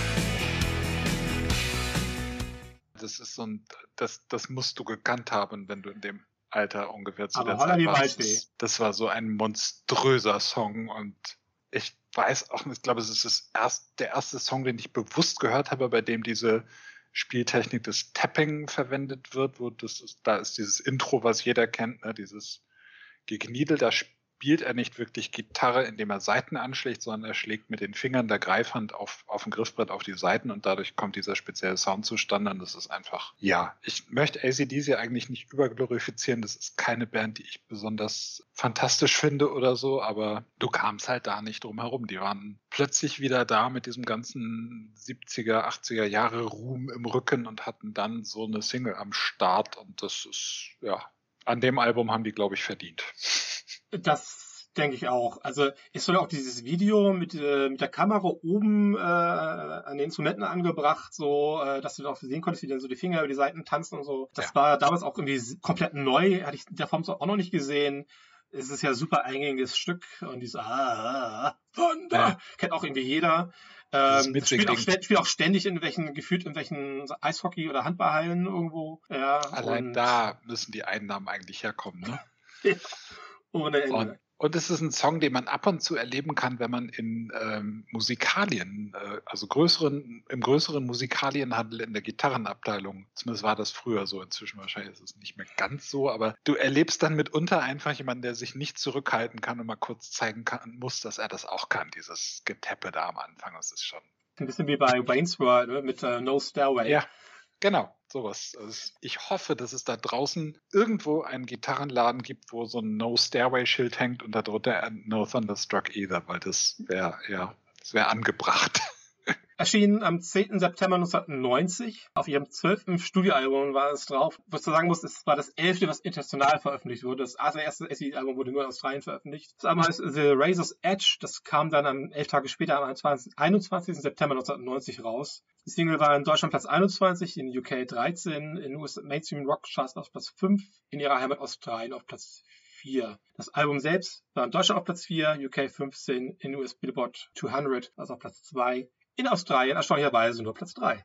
Das ist auch so, eine- die hat nie jemand so richtig, also, ne, keine, wenn mich fragen würdest, australische Bands, ich würde nicht zuerst an ACDC denken, irgendwie. Aus irgendeinem Grund. Nee, ich frage mir aber, also die, ein- ich, mir würden jetzt nur drei Bands einfallen. Das ist eine ACDC, da würde mir noch Man at Work einfallen, womit ich auch schon wieder mein Alter bewiesen hätte. Und dann noch wieder Midnight Oil. Also der, Ja.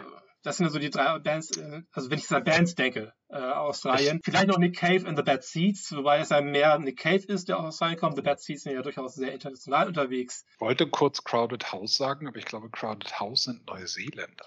Da bin ich mir nicht sicher, aber ich kann gut sein, ja.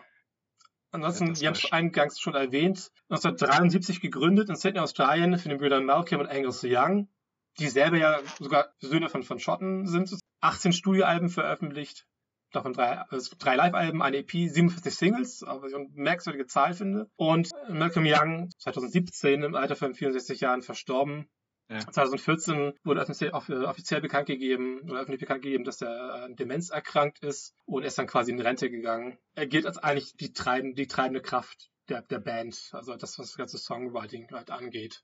Auch vom Gesang her ist es ja, ähm, Brian Johnson ist ja nicht die erste Wahl äh, gewesen das, am Gesang. Bon Scott war der erste Sänger, aber ähm, sagen wir so, äh, das war, glaube ich, 1980, als er gestorben ist. Äh, das heißt, äh, Brian Johnson war dann eh sehr viel länger der Sänger dieser Band, als es Bon Scott davor jemals gewesen ist. Und trotzdem wirst du heute noch Metal- oder Hardrock-Fans finden, die sich stundenlang darüber streiten können, ob das nun besser oder schlechter ist. Das weiß ich. Neulich ging mal so ein kleines, war das TikTok oder was? Irgendwie ging so ein kleines Video rum im, im Internet, wo zwei Typen irgendwie in drei Minuten demonstriert haben, wie einfach es ist, doch mal schnell so zu klingen wie ACDC.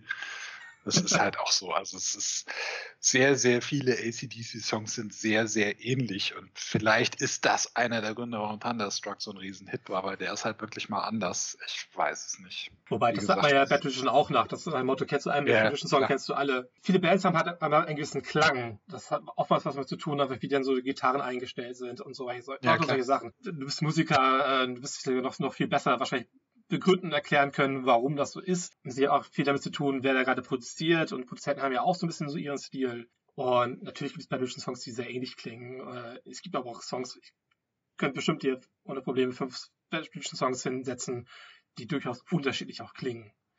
Und Also- zur Not nimmst du dieses, ist das Greg Graffin, der dieses Soloalbum gemacht hat, wo er nur mit dem Klavier zwei- ist. Und ja, dann spielt er auf, und dann spielt er auf der Tour dazu, glaube ich, hat er auch Bad Religion Songs auf dem Klavier gespielt.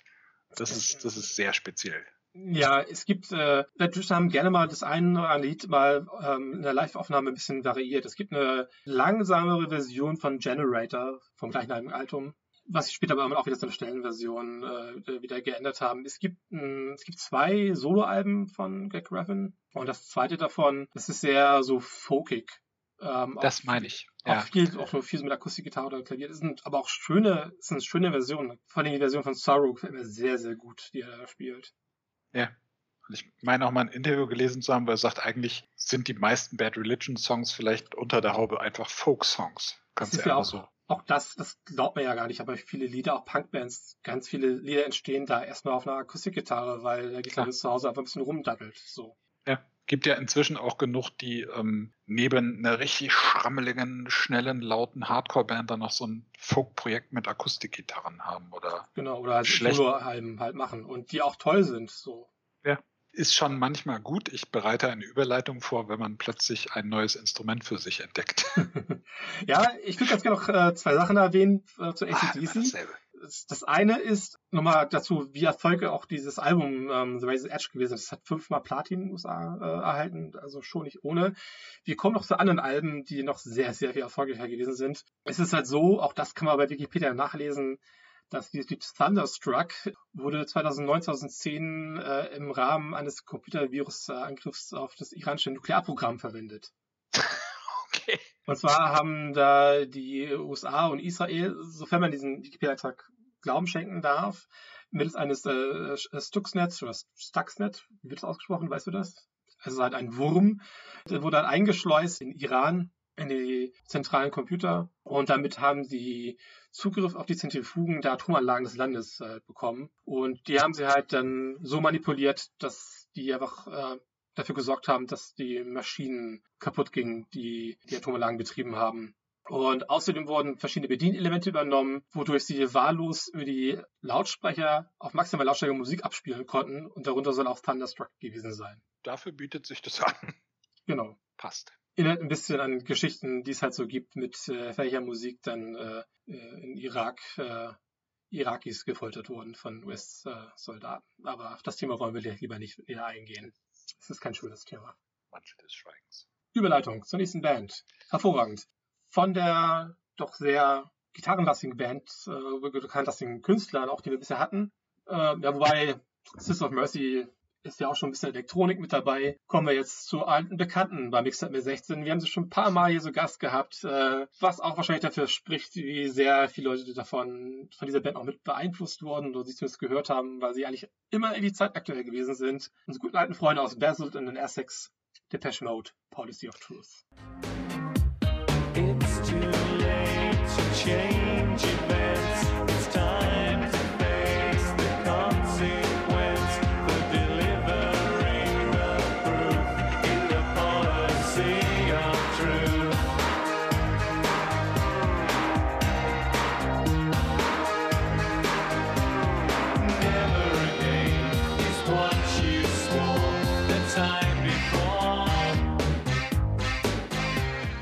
Das ist auch wieder so Musik, an der du nicht vorbeikamst, die eigentlich alle zu irgendeinem Zeitpunkt mochten damals und die äh, auch irre erfolgreich waren. Mir fällt halt echt, das ist, ist das das Album, auf dem Depeche Mode gedacht haben, lass uns doch mal so eine Gitarre verwenden vielleicht auch. Ich weiß es nicht mehr, aber es ist definitiv eines der Alben, auf denen Gitarren präsenter sind. Und das merkst du bei vielen dieser Sachen eigentlich. Das ist so eine Zeit, wo so als, als Vorbote vielleicht des Grunge bei manchen die, die Gitarre wieder, also Sisters of Mercy halt auch. Für mich ist das Vision Thing ein gitarrenlastigeres Album von den Sisters of Mercy als die davor. Neil Young äh, hat zumindest die verzerrte Gitarre wieder rausgeholt. Depeche Mode haben sie entdeckt. ACDC waren plötzlich wieder da. Also das, das immerhin gab's in der Zeit. Policy of Truth halt einfach, um einen Song von diesem super bekannten Album auszusuchen, den noch keiner vor mir genannt hat. Du kamst an Depeche Mode nicht vorbei damals. Das ist einfach, sagt ist- auch was über das durchschnittliche Alter der Gästinnen, aber ja. Es ist voll ja auch immer vor, das ist immer noch Peak Depeche Mode, das darf man nicht vergessen. Für mich ist Peak Depeche Mode ja eigentlich immer dieses Live-Album mit Ja. von, von ihrer von ihrer USA-Tour, aber das ist oder Live-Doppelalbum ist es, glaube ich sogar. Keine Ahnung. Dazu hat Michael in seinem Mixtape schon so viel erzählt. Da muss ich Ja. jetzt nicht nochmal mit anfangen, aber ja, Das ist so. Ich finde tatsächlich das Peak Depeche Mode, die haben für mich eine ziemlich lange Peak-Phase auch gehabt. Ja. Die hier vielleicht erstmal vorläufig irgendwie endete, weiß ich nicht so genau, aber auf jeden Fall ist es halt von äh, Violator und wie äh, Andreas Thies so schön sagt, im, im Na Bravo Podcast, den man auch hier bei meinem Podcast hören, die hören kann, äh, ein Überalbum. Und es war die dritte Single von diesem Album. Das Album erschien am 19. März 1990. Policy of Truth erschien am 7. Mai 1990. Die Singles davor waren Personal Jesus und Enjoy the Silence. Über beide haben wir hier schon gesprochen. Jetzt können wir auch über Policy of Truth sprechen. Es war in Großbritannien auf Platz 16 in den Singlecharts, in Deutschland auf Platz 7. In den US Alternative Airplay Charts war es Platz 1. Im US Billboard Hot 100 war es 15. In US Dance Club Songs Charts war es Platz 2 und in Dance Single Sales Charts, äh, also den US Dance Single Sales Charts war es Platz 1. Ich liebe diese irrwitzigen Anzahl an US Billboard Charts, die es gibt. Ich kann Ja. nicht aufhören zu betonen, wie sehr mich diese erfreuen. Es hören sich viele hören sich einfach wie ausgedacht an, nur damit man irgendein Künstler auch sagen kann, er hat mal Platz 1 gehabt. Wir brauchen noch was, wo drin diese Band Nummer eins sein kann. Denkt dir bitte mal was aus. Ja, so Mhm. klingt das. Und es ist einer der wenigen Songs, von denen mir spontan eine Coverversion einfällt, die ich gut finde. Ja, äh, Dito. Äh, Ter Terry Hawks. genau. Das, äh, die hat Heike, glaube ich, schon mal erwähnt, deutsche Band aus Hannover. Werden immer so ein bisschen als die kleinen Fury in the Slaughterhouse äh, vermarktet und das ist, ja, war, glaube ich, auch relativ nah dran. Da war keine große Pause zwischen, zwischen Original und Cover, meine ich. Wenige Jahre später, würde ich auch sagen, ja. Äh, Es gibt, es gibt so zwei Lieder, mit denen ich Terry Hawks noch verbinde. Das eine ist halt diese Coverversion und das zweite ist halt Ja. Grasshopper. genau. Und das ist, wie gesagt, das ist, du kannst auch über Depeche Mode ganze Podcasts machen, aber da sind andere geeignet dafür als ich. Das ist einfach ein Song aus der Zeit, der auch einfach ein Riesenhit war. Ja, auf jeden Fall. Ist auch ein, echt ein schönes Lied. Also äh, kann man auch nicht sagen. Es, Violet ist aber echt ein super Album. Ja. So, Punkt, Ende. Perfektes Schlusswort für den Bereich, genau. Das nächste Lied ist ein, ein Remix von einem Lied von einer Künstlerin und äh, dieses Lied von diesem Remix und diejenigen, die das veranstaltet haben, nennen sich DNA featuring Susan Vega, Tom's Diner. Klammer auf, DNA Remix, Klammer zu. It's always nice to see you, says the man behind the counter to the woman who has come in. She is shaking her umbrella, and I look the other way as they are kissing their hellos, and I'm pretending not to see them, instead I pour the milk.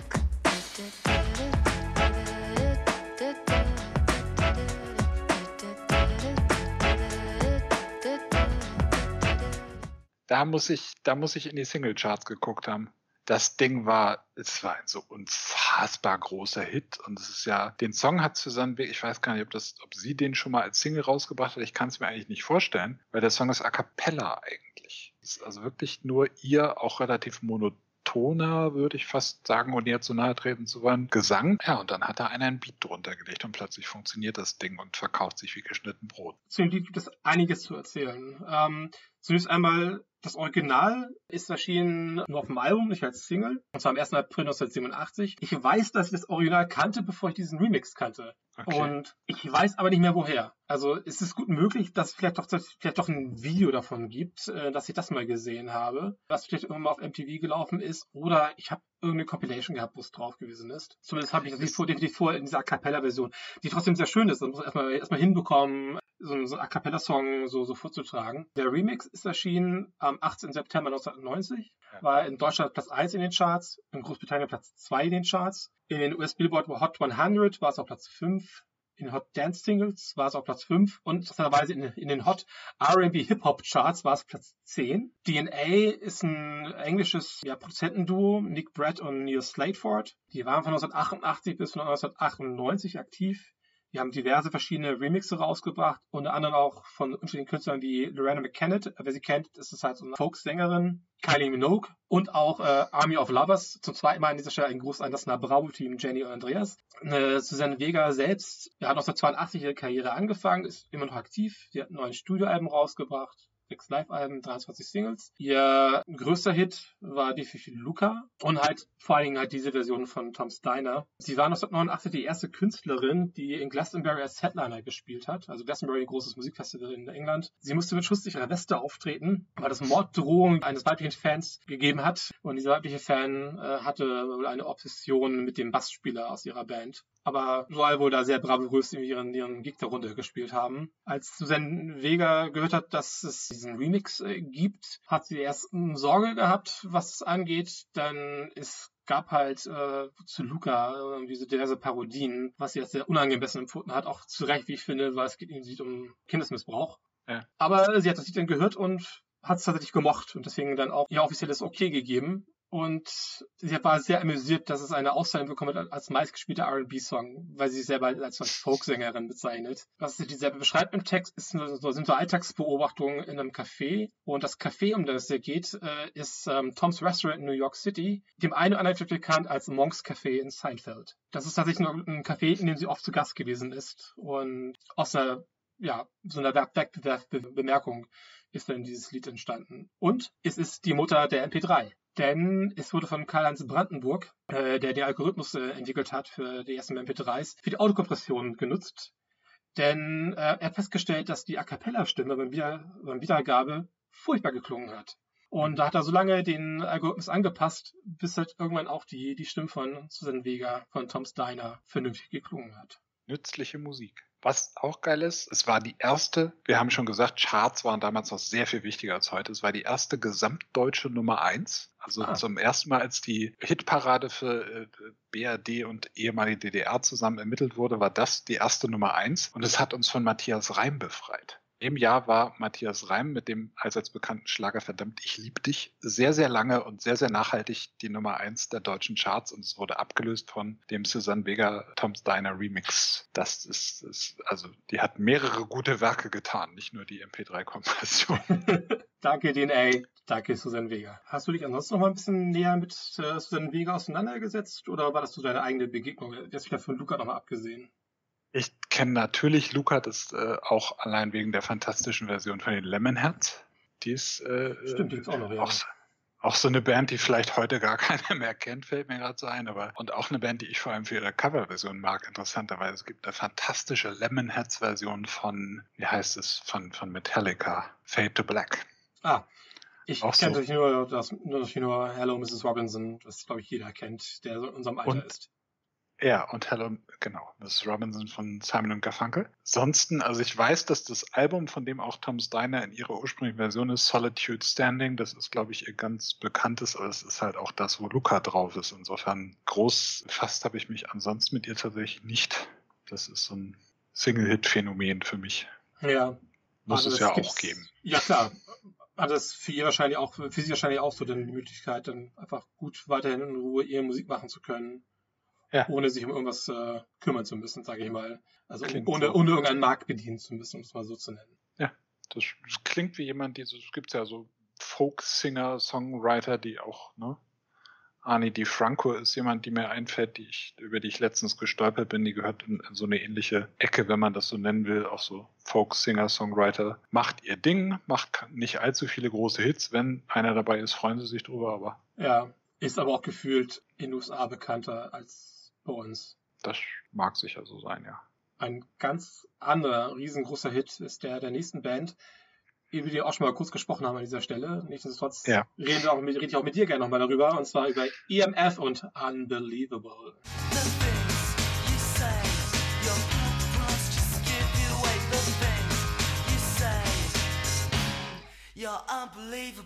things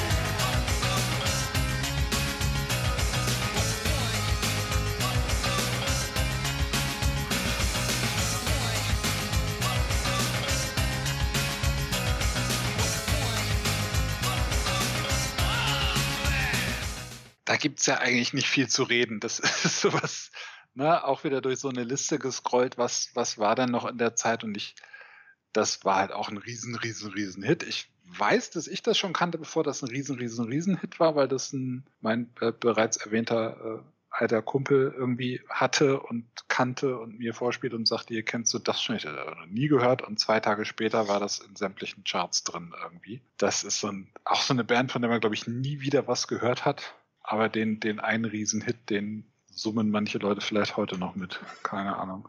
Ja, Äh, das erschien auch nur wenige Zeit nach äh, Susan Vega Remix von DNA, nämlich am 3. November 1990 ist von ihrem Album äh, Schubert Dip, das Genau. tatsächlich erst, tatsächlich erst im Mai 1991 erschienen ist. Das Album selber war in UK Platz 3, USA Platz 12.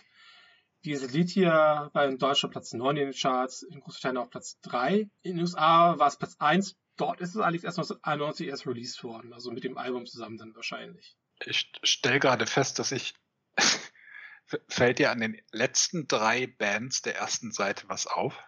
DNA und IMF. Und Ach so, ja, ja. Und dann, Ich versuche uns von IMF wegzubringen, weil darüber hast du schon mal viel erzählt in einer anderen Sendung, weil es es ist mir nicht aufgefallen, dass das schon mal jemand genannt hatte, aber als Okay. drittes kommt dann halt REM. Genau, und passenderweise, wenn wir den REMF übergehen wollen, so weiter an dieser Stelle, kann man darauf hinweisen, dass REM, auch das Lied, das du ausgesucht hast, ähm, auch noch aus drei Buchstaben besteht. Ja. Um die Sache rund zu machen. Und das wäre dann REM und Low. in between,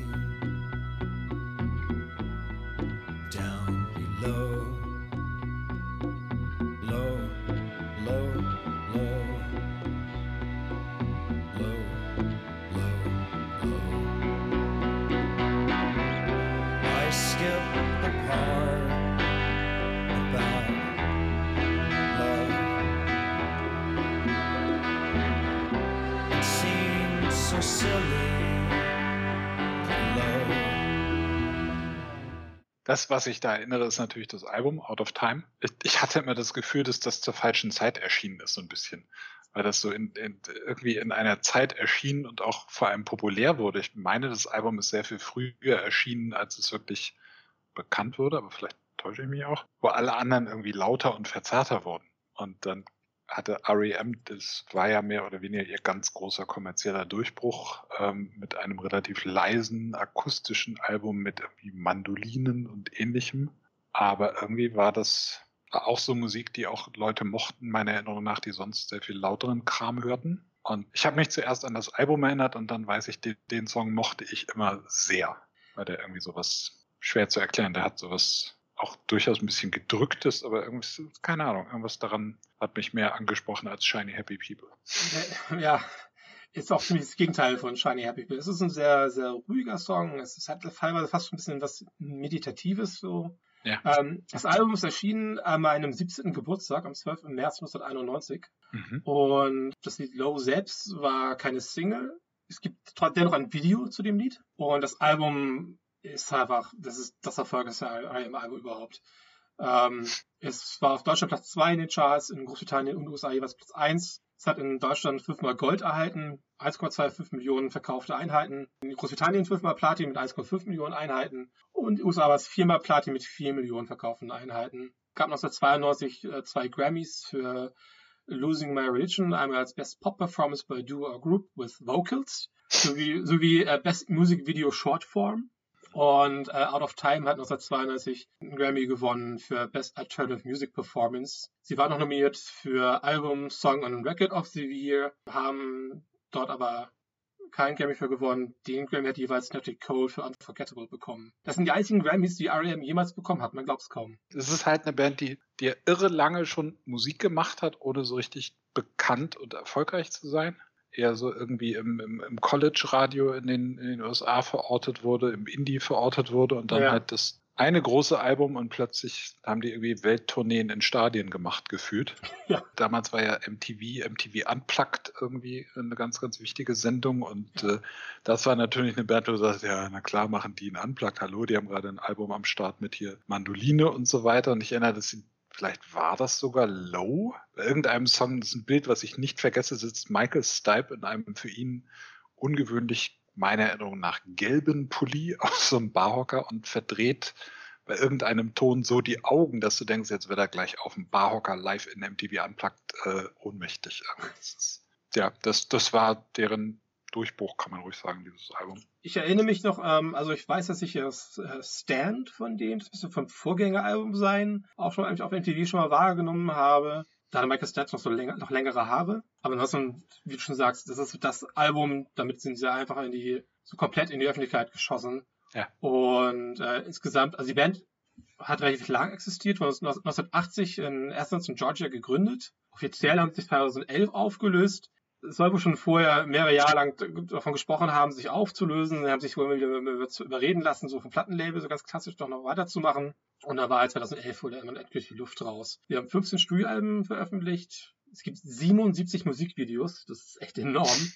Und 63 Singles ist halt auch so ein Ding. äh, Das ist, war eine Zeit dann gefühlt, aber auch nur in so, in so Anfang der, der 90er dann mal auch in, Videos rauszubringen für Songs, ohne dass es eine Single gewesen ist. Einfach weil MTV so ein Riesending gewesen ist, dass es einfach wichtig war, auch auf MTV präsent zu sein. Oder einfach ein Lied rauszubringen als Single und erst ein gefühlt ein halbes bis dreiviertel Jahr später erst ein Album rauszubringen. Ich weiß, ehe du das fragst, nicht mehr, ob ich zu der Zeit MTV hatte. Meiner Erinnerung nach habe ich sehr spät erst selbst MTV empfangen und lange vorher schon bei irgendwelchen Freunden mal gesehen, aber nicht, nicht sehr regelmäßig und nicht sehr lange. Und insofern, also die, den ganz großen Heyday von MTV habe ich irgendwie verpasst, aber ich weiß, dass mich diese Unplugged-Geschichte sehr fasziniert hat, weil das natürlich aber dann auch zwei Jahre später erst mit ne, Nirvana Unplugged, Pearl Jam Unplugged, Alice in Chains Unplugged und so weiter. Und dann war aus der Nummer ja auch relativ schnell die Luft raus und spätestens als äh, Bruce Springsteen sich gestattet hat, mit einer voll elektrischen Band da aufzutreten, nachdem er drei Songs auf der akustischen gespielt hatte.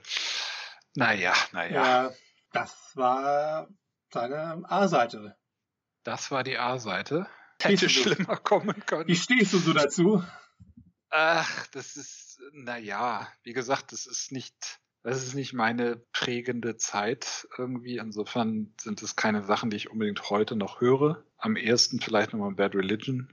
Es sind natürlich auch Songs dabei, die kannst du manchmal nicht vermeiden. Stichwort Thunderstruck. Ich habe so den, den Eindruck, dass das eine Zeit ist, wo man wieder mehr eine Gitarre in die Hand genommen hat, was davor meiner Erinnerung nach nicht so unbedingt Mode war. Und der richtig große Durchbruch kommt natürlich auch erst später. Also die machen hier so ein bisschen vorbereitende Grundlagenarbeit. Ja, das sehe ich aber ähnlich. Also die, die 80er Jahre waren sehr elektronisch, vor allem sehr Synthesizer-lastig teilweise. Natürlich, auch, natürlich gab es immer Rockmusik, es gab immer Punk, es gab auch immer Bands, die keine elektronische Musik gemacht haben oder die auch sehr gitarrenlastig gewesen sind. Aber so in der, richtig in der, sag ich mal, in der Öffentlichkeit, da stimme ich dir auch zu, ähm, da, da ging es dann langsam wieder so ein bisschen los. Und gerade wenn ich an eine Band wie EMF denke, die auch ja ganz stark Elektronik und, und Gitarre auch, auch verbindet. Das habe ich, glaube ich, damals auch Ja. schon gesagt. Das war eine Band, die haben Leute, die so diese elektronischen Sachen gehört haben, gehört, fand das geil. Aber auch Leute, die eher eher auf Rock statt, fand es halt geil, weil auch eine, eine, eine Rock-Gitarre durchaus bei EMF mit dabei gewesen ist. Und auch, hat ja auch so einen Refrain, den man irgendwie gut mitgrölen kann. Ja. Wenn ich so jetzt drauf gucke und so auch nebeneinander vor mir zumindest vor meinem Auge habe, weiß ich nicht, vielleicht finde ich die zweite Seite ein bisschen besser, aber es ist vielleicht auch nur, weil wir die A-Seite jetzt gerade durch haben und vielleicht nehmen wir uns mal die B-Seite vor und gucken mal, wie ich die hinterher finde.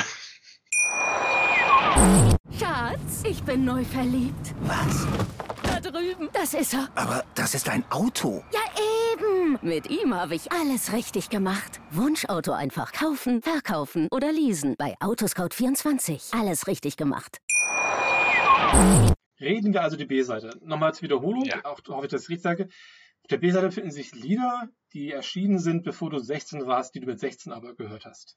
So würde ich, ja, das, das sind, also das ist so, nachdem ich dann mit den, was ist in der Zeit erschienen, was war in der Zeit in den Charts durch war und so dachte, was habe ich denn da noch so gehört? Ja. Das sind so Bands, die vielleicht auch schon ein paar Jahre vorher wichtig waren. Das, das kann man gleich von der ersten wahrscheinlich sagen, die auch teilweise deutlich früher, teilweise aus den 70er Jahren, glaube ich, sogar stammen und Ja. äh, ja, solche Sachen. Das Spannende ist, wenn ich direkt mal in die Vollen gehen darf, äh, was du vorhin über Bad Religion gesagt hast, das ist so das, was ich mit New Model Army, die die erste Band auf der B-Seite sind, verbinden. Das ist eine Band, die damals vor allem für uns eine Bedeutung hatte, weil das, das war eine politische Band und vor allem in, einer- in einer Art politisch, die wir nicht kannten. Das war nicht dieses, ähm, man kannte aus den 80ern dieses, ich bin geneigt, das moralpolitisch zu nennen, also irgendwie Ich weiß genau, was du meinst. Anti-Atom, Live Aid, alles äh, gute Zwecke, gute Sinne, aber es hat so ein, es hat so ein, so ein sehr schwer dafür ein gutes Wort zu finden. Aber Moral ist das, das am ehesten, also da- das Richtige tun und auch was, was sehr Grünes, äh, ne, und, und Öko und Umwelt und Friedensbewegung und das Ganze, was man so bab an, an den Hintern tackern kann. Und New Model Army ist halt auf eine andere oder war halt auf eine andere Art politisch. Die haben so über irgendwie englische Geschichte und sind ja auch benannt nach einem, einem, wie soll man sagen, einer Gruppierung aus der englischen Geschichte. Und das, das, das hat die, glaube ich, für uns auch spannend gemacht. Und es war natürlich eine Zeit lang auch einfach äh, Mitte der 80er hin zu den 90ern cool zu sagen, äh, ich mag diese Band, weil die machen politische Texte. Das ist auch eine Band, die ich erinnere als eine, die von Leuten gehört wurde, die, denen das wichtig war, zu betonen, dass ihnen die Texte wichtig sind. Das, was ich rückblickend so ein bisschen, ich, ja, sicher sind Texte irgendwie wichtig, aber das ausdrücklich zu betonen, finde ich immer so ein bisschen, weiß nicht. Die Musik ist halt auch wichtig. Ich habe tatsächlich an sie gedacht, weil unser lieber Freund Mars neulich mal auf Twitter seine Konzertkartensammlung ge gezeigt hat und ich da ein Haufen New Mal Army Tickets waren und ich dachte, hey, auf der Tour habe ich sie auch gesehen. Mhm. Nur der Mars hat sie in Bremen, glaube ich, gesehen und ich tatsächlich in Hamburg im Stadtpark. Das muss aber ein bisschen später gewesen sein. Ich glaube 93, was komisch ist, weil meiner Erinnerung nach hatte ich da noch keinen Führerschein und bin deswegen mit jemand anderem mitgefahren. Das kann 93 eigentlich nicht stimmen, aber sei es drum. Äh, und deswegen bin ich dann auch darauf gekommen, einen, einen Live-Song zu nehmen, der von dem, glaube ich, sogar relativ zeitnah zu dem 16 Jahre Jahr erschienenen Live-Album Raw Melody Man heißt es, wenn ich mich richtig erinnere. Tolles Live-Album übrigens, weil sie auch sehr viele Sachen da live anders spielen, als sie auf den, auf den Platten drauf sind. Und äh, ja, dann habe ich gedacht, hey, nimm nicht das, was alle nehmen würden, nimm äh, White Coats, weil was auch für die zweite Seite gilt, ich habe es schon angedeutet, ich habe mit ja, 15 habe ich äh, angefangen, Gitarre zu spielen. Komme eigentlich nicht aus einem äh, Musikmachen oder Hausmusikhaushalt, habe aber noch im Vorschulalter von einer wohlmeinenden Tante den Quälgeist Blockflöte geschenkt bekommen. Muss ich in der Grundschule spielen. Ich dann auch, weil ich zwar schon vor der Einschulung ein bisschen lesen konnte und deswegen das mitgelieferte Buch durchaus, aber so richtig gelernt habe ich es anhand dessen halt nicht. Und dann gab es in der Grundschule so eine, ich weiß nicht, ob das schon eine AG war, aber es gab eine Flötengruppe. Ich habe es gehasst und es ist ja auch ein Instrument, was eigentlich nicht schön ist und was jeder ab einem gewissen Alter beiseite legen sollte. Und ich wollte eine Zeit lang gerne Klavier oder gar am besten Keyboard spielen und das fanden meine Eltern ein fürchterlich überteuertes Instrument und das sei nicht sinnvoll. Und mit 15 hatte ich sie weich geklopft und durfte dann aber Gitarre lernen, was mein äh, bereits mehrfach erwähnter ältester bester Freund schon tat. Allerdings hatte der zwischenzeitlich eine E-Gitarre erstanden und äh, lieh mir dann sozusagen seine äh, klassische Gitarre und ich bekam bei jemandem, der ein Jahr über mir, glaube ich, war auf der Schule, aber schon länger Gitarre spielte, Gitarrenunterricht. Und das hat natürlich vieles auf dieser zweiten Seite mitgebracht, weil der halt auch darauf geachtet hat, was ich rückwirkend echt gut fand. Wenn du jemandem ein Instrument beibringst, dass der auch so ein bisschen bei den modernen Instrumenten so ein bisschen die Leute lernt, die dieses Instrument mit beeinflusst haben. Oder, ne? Bands, mhm. die äh, für Gitarristen wichtig sein sollten. Das ist jetzt nicht unbedingt New Model Army, aber was ich von New Model Army mitgenommen habe, oh je, was für ein langer Bogen, ist, ich bin später von der Gitarre auf den Bass gewechselt in der Band. Und New Model Army ist so eine Band, das kommt mir bei vielen dieser Bands vor, auch bei Sisters of Mercy zum Beispiel, wo der Bass äh, wichtiger und dominanter ist, als es vielleicht in anderen Musikrichtungen ist. Und dafür habe ich die immer sehr gemocht, dass das äh, ist ja, glaube ich, in der ursprünglichen Besetzung sogar mal ein Trio gewesen. Und in einem Trio musst du als Bassist halt auch immer ein bisschen mehr machen. Und das hat der ursprüngliche New Model Army äh, Bassist sehr gemacht. Ja, und inzwischen gibt es die Band 40 Jahre, wie ich neulich anhand einer Rockpalast-Doku gelernt habe. Ja, den Link habe ich auch gesehen in meinem YouTube-Feed. Es ist so eine Band, Clemens hat das so toll beschrieben. Ich meine am Beispiel von Tori Amos für ihn, weil er sagte, das gehört zu einem bestimmten Lebensabschnitt untrennbar dazu. So ist es bei mir mit New Model Army auch. Aber irgendwann habe ich die, ich habe anhand dieser YouTube-Doku festgestellt, ich habe seit 1996, glaube ich, kein, keine neue Musik mehr von denen gehört. Es gibt aber welche. Du hast das wahrscheinlich schon wikipediert. Die haben sehr regelmäßig weitere Alben veröffentlicht und ich habe nichts davon gehört. Und das brauche ich auch nicht so fangen wir mal ganz kurz äh, vorne an. Also du sagst bereits, New oh Army White Coats äh, ist das Lied, das du ausgesucht hast.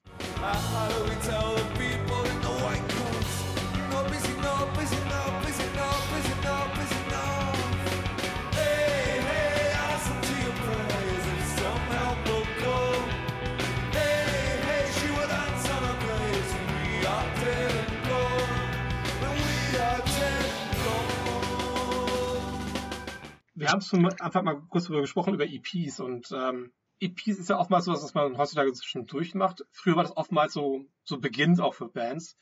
Und dass ja. dann so die EPs zusammengefasst wurden, so als, als erstes Album.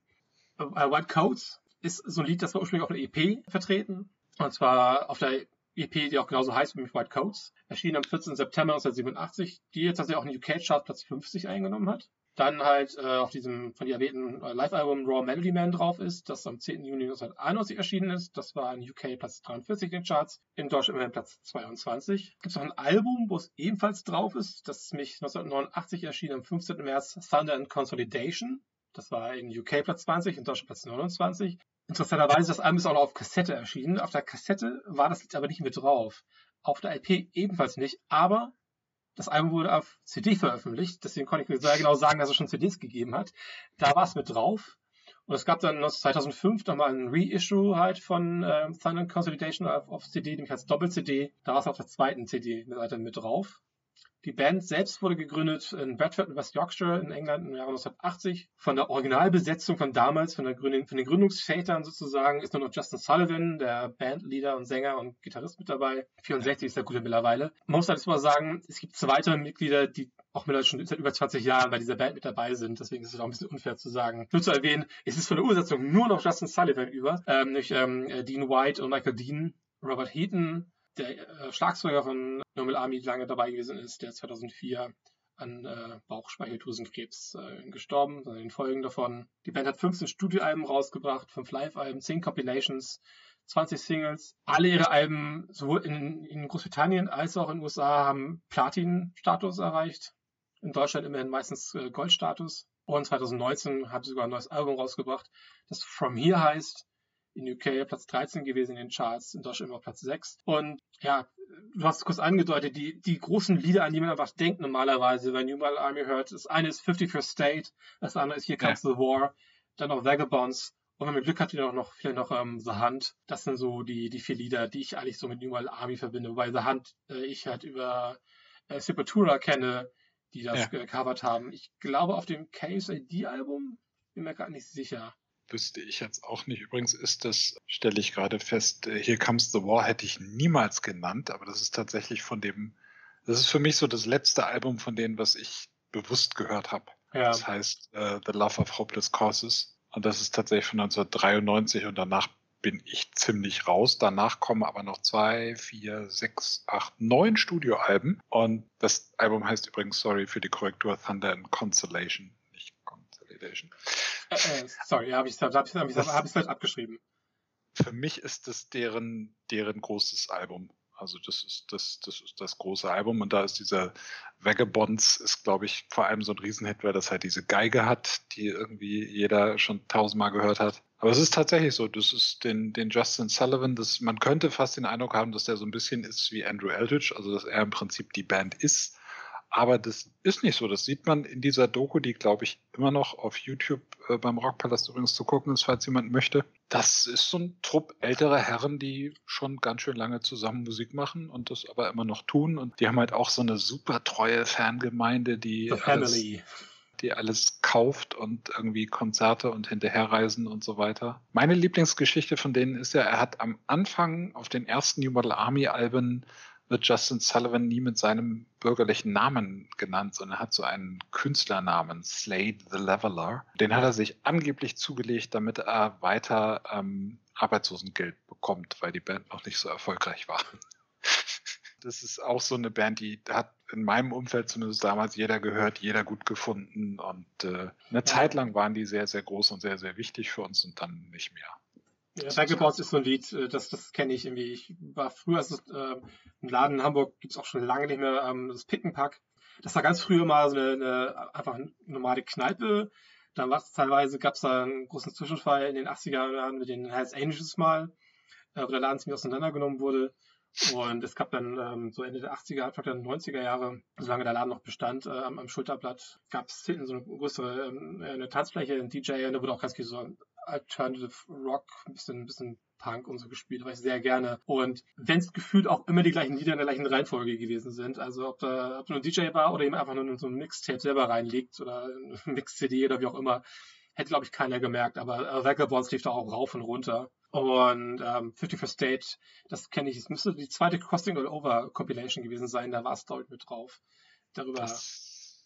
kannte ich halt 51st State. Ja. Von diesen ganzen ähm, Folk, Punk, Irish Folk, wobei sie ja aus England kommen, deswegen es ist schwierig davon Irish Folk zu sprechen. Ähnlich wie auch wie eine andere Band, aber da kommen wir gleich dazu noch, oder später dazu. Also von den Bands war nicht immer so meine Band, weil du gerade Slate the Leveler erwähnst, The Levelers waren da so meine äh, Bands, Ja. äh, die auch Engländer sind, die ich sehr, sehr gerne gehört habe. Was Matthias und ich immer mal festgestellt haben, wir waren beide auf dem gleichen Festival in Hamburg, Ja. den, den Hamburg Rocks, wo dann auch The Levelers gespielt haben. Und Ja. ich habe sie tatsächlich da schon gekannt, weil ich habe sie als Vorband von äh, NoFX kennengelernt. Die haben zusammen im Stadtpark gespielt. Das, das Festival war 1993. Wir sollten dazu sagen, dass wir uns da nicht kannten und Nein. auch erst Jahre später, Jahrzehnte später festgestellt haben, dass äh, auch nicht nur wir beide da waren, auch der bereits erwähnte Mars und noch jemand hat sich mal auf Twitter gemeldet und gesagt, hey, da war ich auch. Also das ist, das ist spannend, zumal es es hat, glaube ich, nur einmal stattgefunden. Es war Ja. nur einen Tag. Das ist heute undenkbar. Solche Festivals gibt es, glaube ich, heute gar nicht mehr, die nur einen Tag gehen. Und wenn, dann sind es nur drei Bands und das nennt man Festival. Aber das war Ja, es, war so, es gab noch eine Schwesterveranstaltung in Berlin, Berlin Rocks.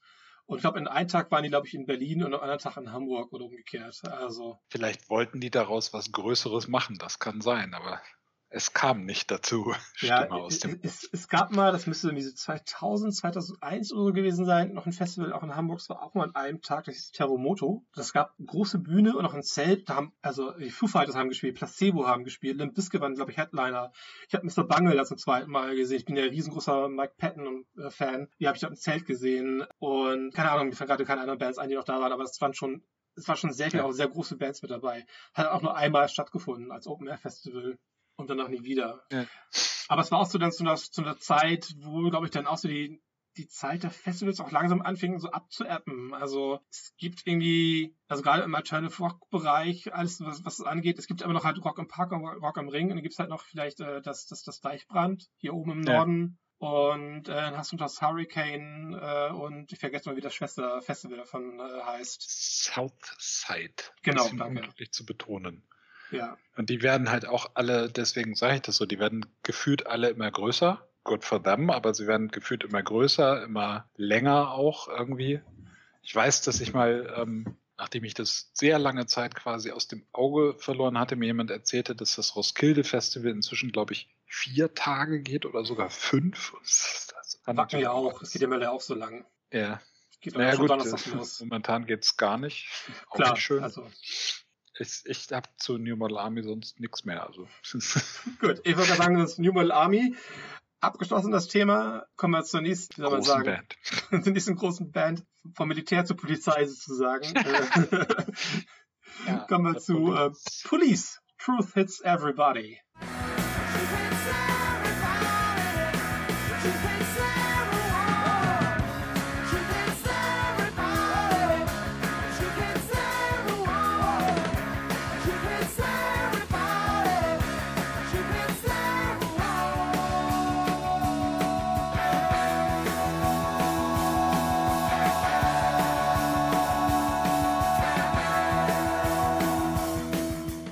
Ich habe bewusst einen ganz, ganz unbekannten Song äh, ausgesucht von Police, der keine Single ist, der von ihrem bis heute hervorragenden, auch wenn ich mich dafür auf Twitter schon mal auslachen musste, Album. Ist das Outlanders Damour? Ja, Ja. glaub schon. Es ist das erste Police Studio Album, wo halt auch die ganz großen äh, riesigen Hits, äh, Roxanne und so weiter drauf sind. Ja.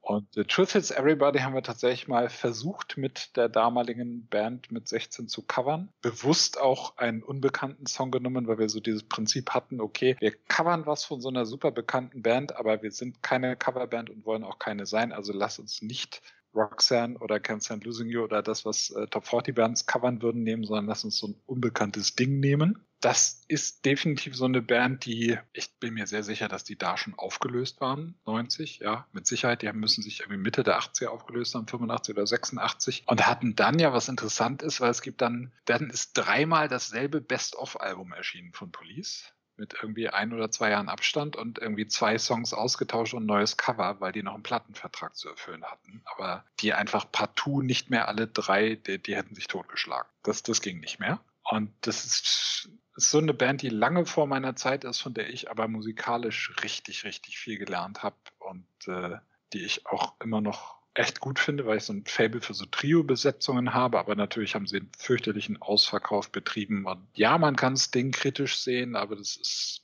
das ist, es war zumindest mal eine richtig gute Band. Es gibt ein ganz, ganz tolles, müsste auch beim Rockpalast rumliegen, äh, Police in den frühen 80ern, meine ich, oder sogar späten 70ern in der Markthalle. Völlig irre. Das ist einfach eine großartige Liveband mit drei großartigen Musikern und auch so eine Band, die schöne Grüße an Andreas und Jenny auf jeder Bravo-Hits gefühlt damals mit irgendeinem Song vertreten war oder auf irgendwie Feten-Hits oder so. Die haben halt auch so eher Evergreens gehabt, ne? Eben. Auf jeden Fall. Und Truth is Everybody ist auch noch so ein Lied, bei dem man merkt, weswegen die anfangs auch noch mit dem Punk mit reingesteckt wurden. Ja. Es ist ein sehr, sehr, sehr, sehr treibendes Lied, sehr schnell, hat einen schönen Rhythmus, ist trotzdem unverkennbar Police, also nicht nur, nicht nur aufgrund der Stimme von, von Sting, aber so allgemein finde ich, das hat so einen, so einen Police-Klang. Du sagst bereits, es war keine Single, das Album Orlando Moore am 2. November 1978 erschienen. Wenn wir also noch im Kindergarten rumturnten. Ja. Die drei Singles äh, von dem Album waren Roxanne, Can't Stop Losing You und So Lonely. Es war auch nicht einfach, einfach der Phase. DBC jetzt zum Beispiel hat Can't Stop Losing You äh, nicht gespielt, aufgrund der Thematik. Es geht um Suizid. Roxanne, jeder weiß es, es geht um eine Prostituierte in diesem Lied. Auch das war eher problematisch. Hat aber dem Erfolg irgendwie keinen großen Abbruch getan. Also das Album war Platz 6 in UK-Charts und in US Billboard 200 war es Platz 23. Es hat sowohl in Deutschland, Großbritannien als auch in den USA äh, wahrscheinlich ist es aber jetzt eine Zahl, die auf auch auf späteren Mitverkäufen beruht, äh, über eine Million Platten verkauft jeweils, Platinstatus. Und wie es halt damals noch war, die Band 1977 gegründet und zack, Ende 78 schon ein Album aufgenommen. Alles stammt auch aus London, äh, wo es wahrscheinlich in der Zeit so relativ einfach war, wahrscheinlich einen Plattenvertrag zu bekommen. Oder Wobei zumindest es ein Album aufzunehmen. Gerade in Sting der ursprünglich Zeit. ja nicht aus London ist. Sting Ja. hat äh, eine Geschichte vor Police in der Jazz-Szene von seiner Heimatstadt Newcastle und äh, Genau. das ist, Police ist, ja, wenn du es böse sagen willst, ist das Erfolg am Reißbrett. Also die haben schon sehr bewusst darauf hingearbeitet und sind auch ganz bewusst auf diesen Punk-Zug aufgesprungen, waren aber eben richtig Punk zu machen, dafür waren die zu sehr Musiker. Ja, man merkt es auch halt- ganz schnell, es ist, es ist da ganz viele andere Einflüsse. Also gerade der, der, der Reggae-Einfluss ist ja auch nicht, nicht, nicht zu verkennen, wenn man ein Lied von ihnen kennt. Äh, äh, Ja. Was die so gemacht haben, ist ja auch ganz stark mit dabei. Sting selber, du sagst mal, sein, sein, sein Spitzname Sting kommt auch genau daher aus der Jazzszene. Äh, Ja. Es hat ihm mal irgendjemand, äh, wo er ein Reporter mit als Gordon angesprochen und er sagte, kein Mensch selbst meine Eltern nennen mich Sting. Also Ja. Gordon ist irgendwie, ich weiß nicht, wer Gordon ist. Also wer auch immer es ist, ich bin es nicht. Angeblich hat er als Jazzbassist oft so einen gelb-braun gestreiften Pulli angehabt Ja. und deswegen hat man ihn Sting genannt, weil er ein bisschen wie eine Biene aussah. Genau, das ist die Geschichte, die ich auch gelesen habe. Weiß man nicht, Und es stimmt, äh, aber. ja, die Band, auch das hast du eben gesagt, also bis 1984 war sie aktiv, dann 86 nochmal ganz kurz, dann mal ganz kurz 2007, 2008 so für so ein paar Reunion-Konzerte, haben fünf Studioalben rausgebracht, sieben Compilation-Alben, aber wie gesagt, das sind alles irgendwelche Best-of-Geschichten. Ja, ja. Äh, immerhin Wir 18 hatten, Videos und 26 Singles, aber auch das kann man sich dann damit erklären, dass man sagt, ja, ja, wir müssen ja irgendwie irgendwelche Plattenverträge erfüllen. ja, die hatten Soll zu erfüllen. Ich habe Ja. mir immer geschworen, wenn die sich mal wieder irgendwie zusammentun, wenn die mal wieder live spielen würden, ich würde mir die angucken, weil das einfach in der Hochphase oder in der Anfangsphase eine fantastische Liveband gewesen sein muss und dann ich weiß gar nicht, ob sie auf dieser Reunion-Tour in Deutschland waren. Wenn, dann war es in einer Location, die mir damals schon zu groß war, weil ich seit ein paar Jahren mit so ganz großen Hallen echt durch bin. Und rückblickend nach allem, was ich von diesen Reunion-Konzerten gesehen habe, bin ich froh, dass ich es nicht gemacht habe. Es ist einfach, man merkt, dass es doch eher ums Geld und vielleicht den Fanservice geht, als darum, Musik zu machen. Das ist leider so. Ist äh, Sting denn für dich als, als Bassspieler selber auch irgendwie ein Einfluss? Nee.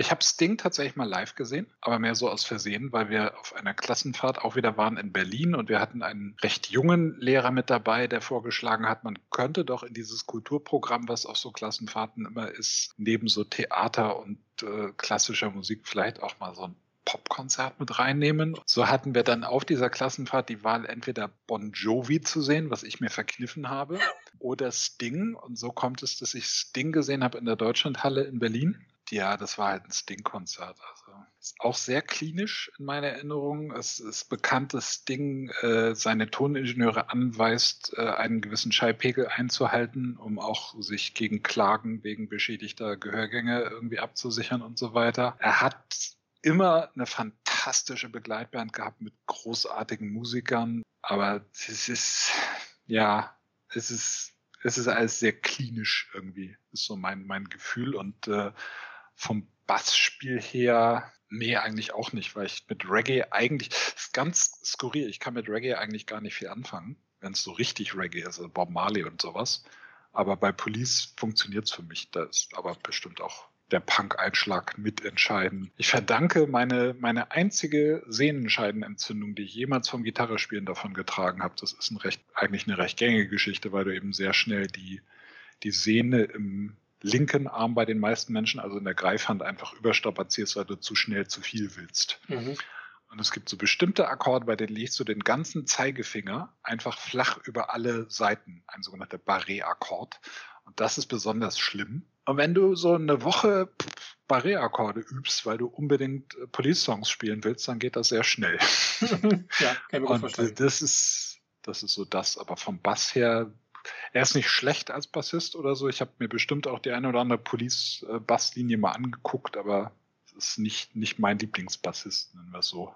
Kann Ich jetzt weiß- wieder eine geile Überleitung machen bei den, äh, das Intro des nächsten Songs, das habe ich, ich mache jetzt seit zwei Jahren nicht mehr aktiv Musik, weil das einfach nicht mehr passte mit der Band, aber das Intro des nächsten Songs habe ich ganz lange als Aufwärmfingerübung gespielt.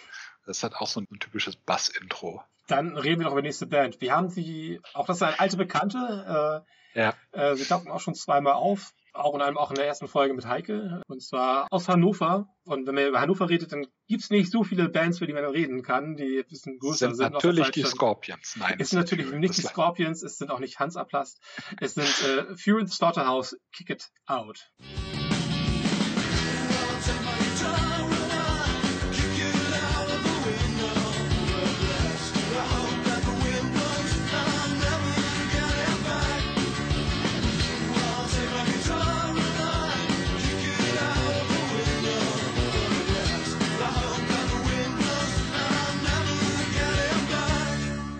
Das ist so ein, das kennst du wahrscheinlich auch. Ich weiß nicht, ob, man das, ob das heute noch so oft vorkommt, aber wenn wir da eine, eine Band neu entdeckt haben, weil die ein neues Album hatten, dann hat man auch mal geguckt, was haben die denn vorher gemacht? Und ganz oft gab es meiner Erinnerung danach dann das Album davor schon irgendwie als Nice Price. Weil das hat, als es ursprünglich erschien, keiner gekauft. Und dann kam das äh, erfolgreiche Album, im Fall von Fear in the Slaughterhouse müsste das Hooker Hey gewesen sein mit Won't Forget These Days. Und Kick It Out ist von dem Album davor und die Geschichte, wie ich zu dem Song komme, ist auch wieder die Band. Ne? Wir haben, unser damaliger Sänger war sehr verliebt in Fury in the Slaughterhouse und es gibt den alten, die alte Geschichte, dass er die längste Zeit dachte, dass der Bandname tatsächlich zu übersetzen sei mit Raserei im Schlachterhaus. Und wir haben ihm dann sehr sachte Sehr beibringen müssen, dass das doch um dieses Pferd aus der Fernsehserie geht. Das, der sagt halt, er möchte was von denen spielen, aber auch da wieder die bereits erwähnte Logik, wir spielen was von denen, aber nicht das, was gerade bekannt ist, sondern was anderes. Und so sind wir bei Kick It Out gelandet. Und das ist, das, das ich habe da neulich mal reingehört, habe es ewig nicht gehört und auch das ist schlecht gealtert. Klingt, klingt sehr irgendwie nach 90er. Ich weiß, inzwischen spielen sie wieder gelegentlich mal Konzerte, aber rückblickend vermisse ich Fury in the Slaughterhouse auch nicht so sehr. Äh, Es war, es war eine Single, hat aber keine Chartplatzierung äh, oder Positionierung irgendwie erhalten. Wurde veröffentlicht am 1. September 1989. Es stammt vom ihrem Debütalbum, das den Namen der Band trägt, äh, das 1988 erschienen ist. Die Band selber 1986 gegründet, war bis 2008 aktiv. Da gab es eine lange Pause. Dann 2000, seit 2007 gibt es immer mal wieder Konzerte. Und äh, das letzte Studioalbum ist zwar von 2008, aber es gab letztes Jahr im April 2020 äh, nochmal eine Single, die Believe in Sometimes heißt. Äh, und nichts von mitbekommen. Insgesamt hat die Band 13 Studioalben veröffentlicht, 5 Live-Alben, 30 Singles und 25 Videos. Haben halt auch wieder so einen, de- den vielleicht meistgespielten Song aller Zeiten auf norddeutschen Zeltfeten. Ne? Time to Wonder. Ja, oder Ready Orchid läuft ja auch ständig im Radio gefühlt. Also ich höre selten Radio, ich wenn ich woanders unterwegs bin, aber gerade hier oben in Deutschland bisschen Ready Orchid auch mal oder Won't Forget These Days hörst du öfters mal im Radio, finde ich. Ja, keine Ahnung. Ich hatte eine Zeit lang, hat man äh, irgendwie permanent tatsächlich äh, dieses Time to Wonder. Das Ja. hatte ich sehr schnell sehr über. Und wie gesagt, mir, mir fehlen die nicht. Also, das ist so. Also mir Ja. auch nicht. Ich war aber auch nie ganz großer Fan, außer diese Anekdote zu Temple Ja. Wonder, die ich auch schon zweimal erzählt habe und ich kein drittes Mal wiederholen werde. einfach zur nächsten Band gehen, Tim. Nächste Band. Zur nächsten Band gibt es eine Verbindung zu einer Band auf der ersten Seite. Welches ja. ist, werden wir gleich noch ein bisschen erläutern. Es handelt sich um uh, The Mission und das Lied heißt Naked and Savage.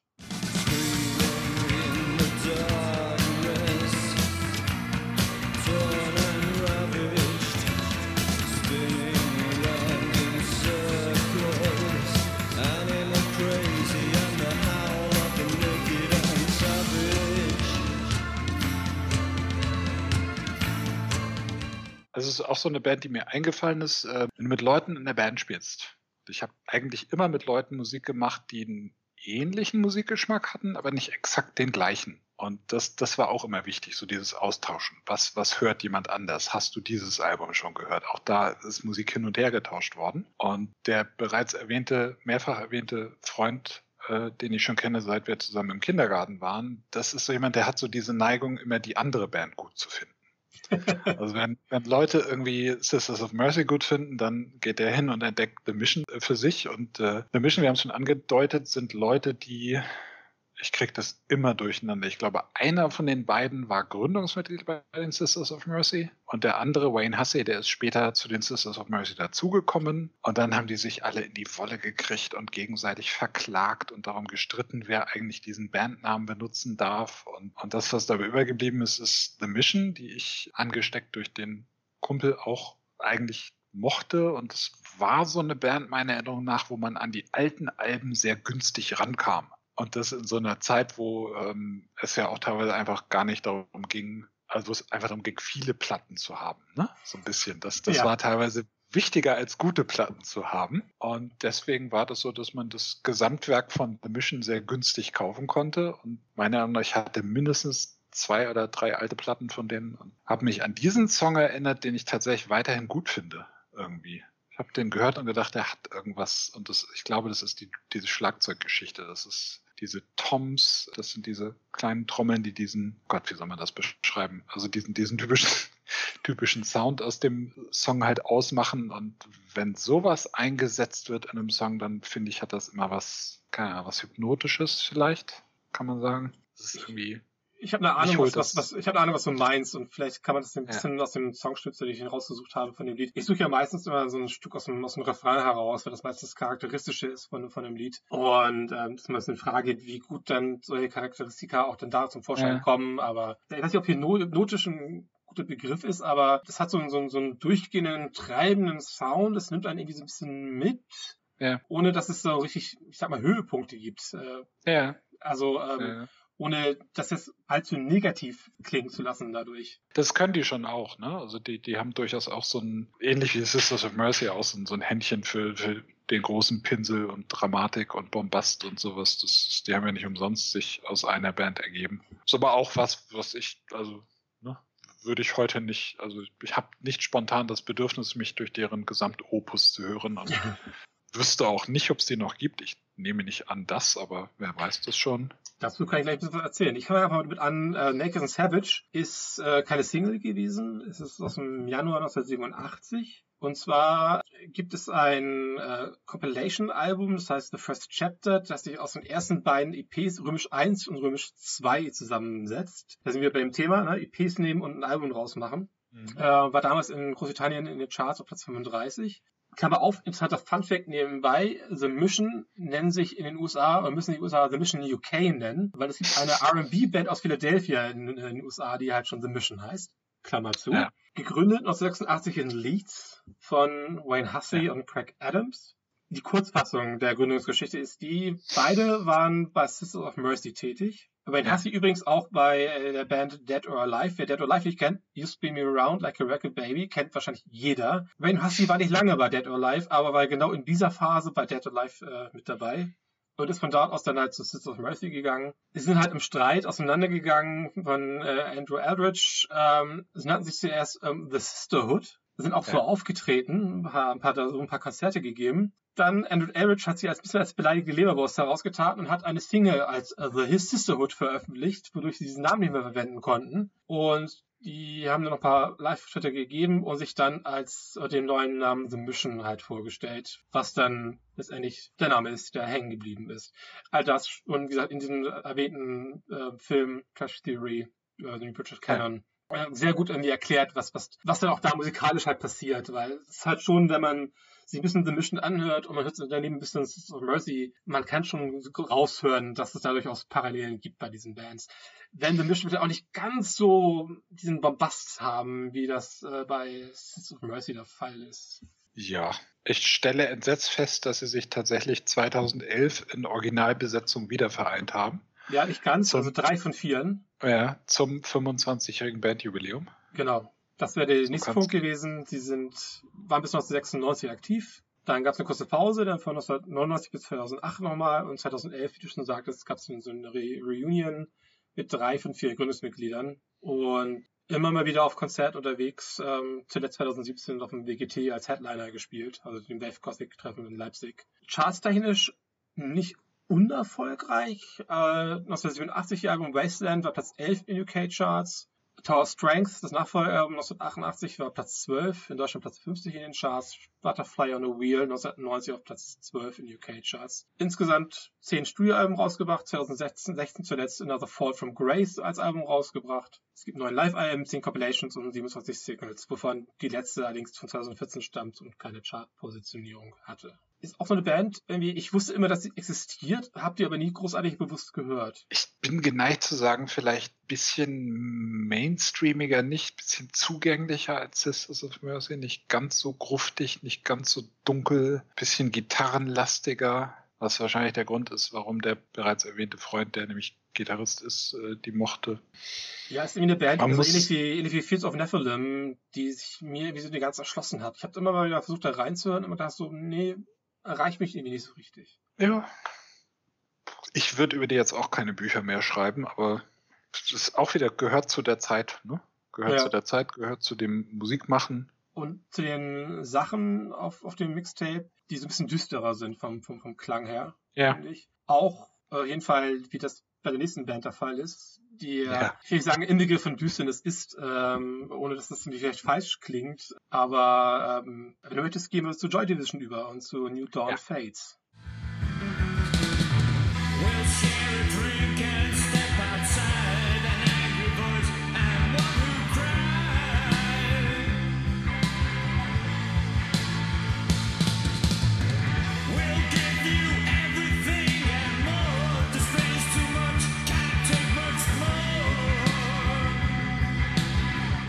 Das ist eine Band, mit der mich ein Kumpel angefixt hat.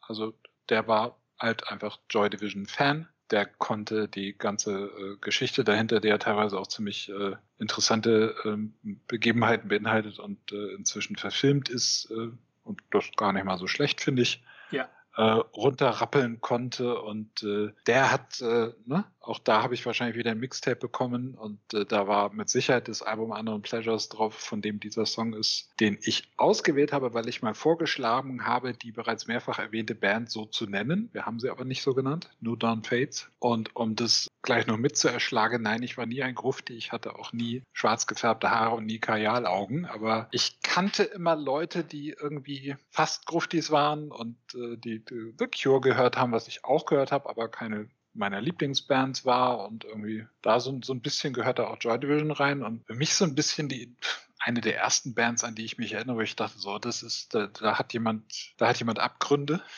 und Ja. schreibt Songs darüber. Ja.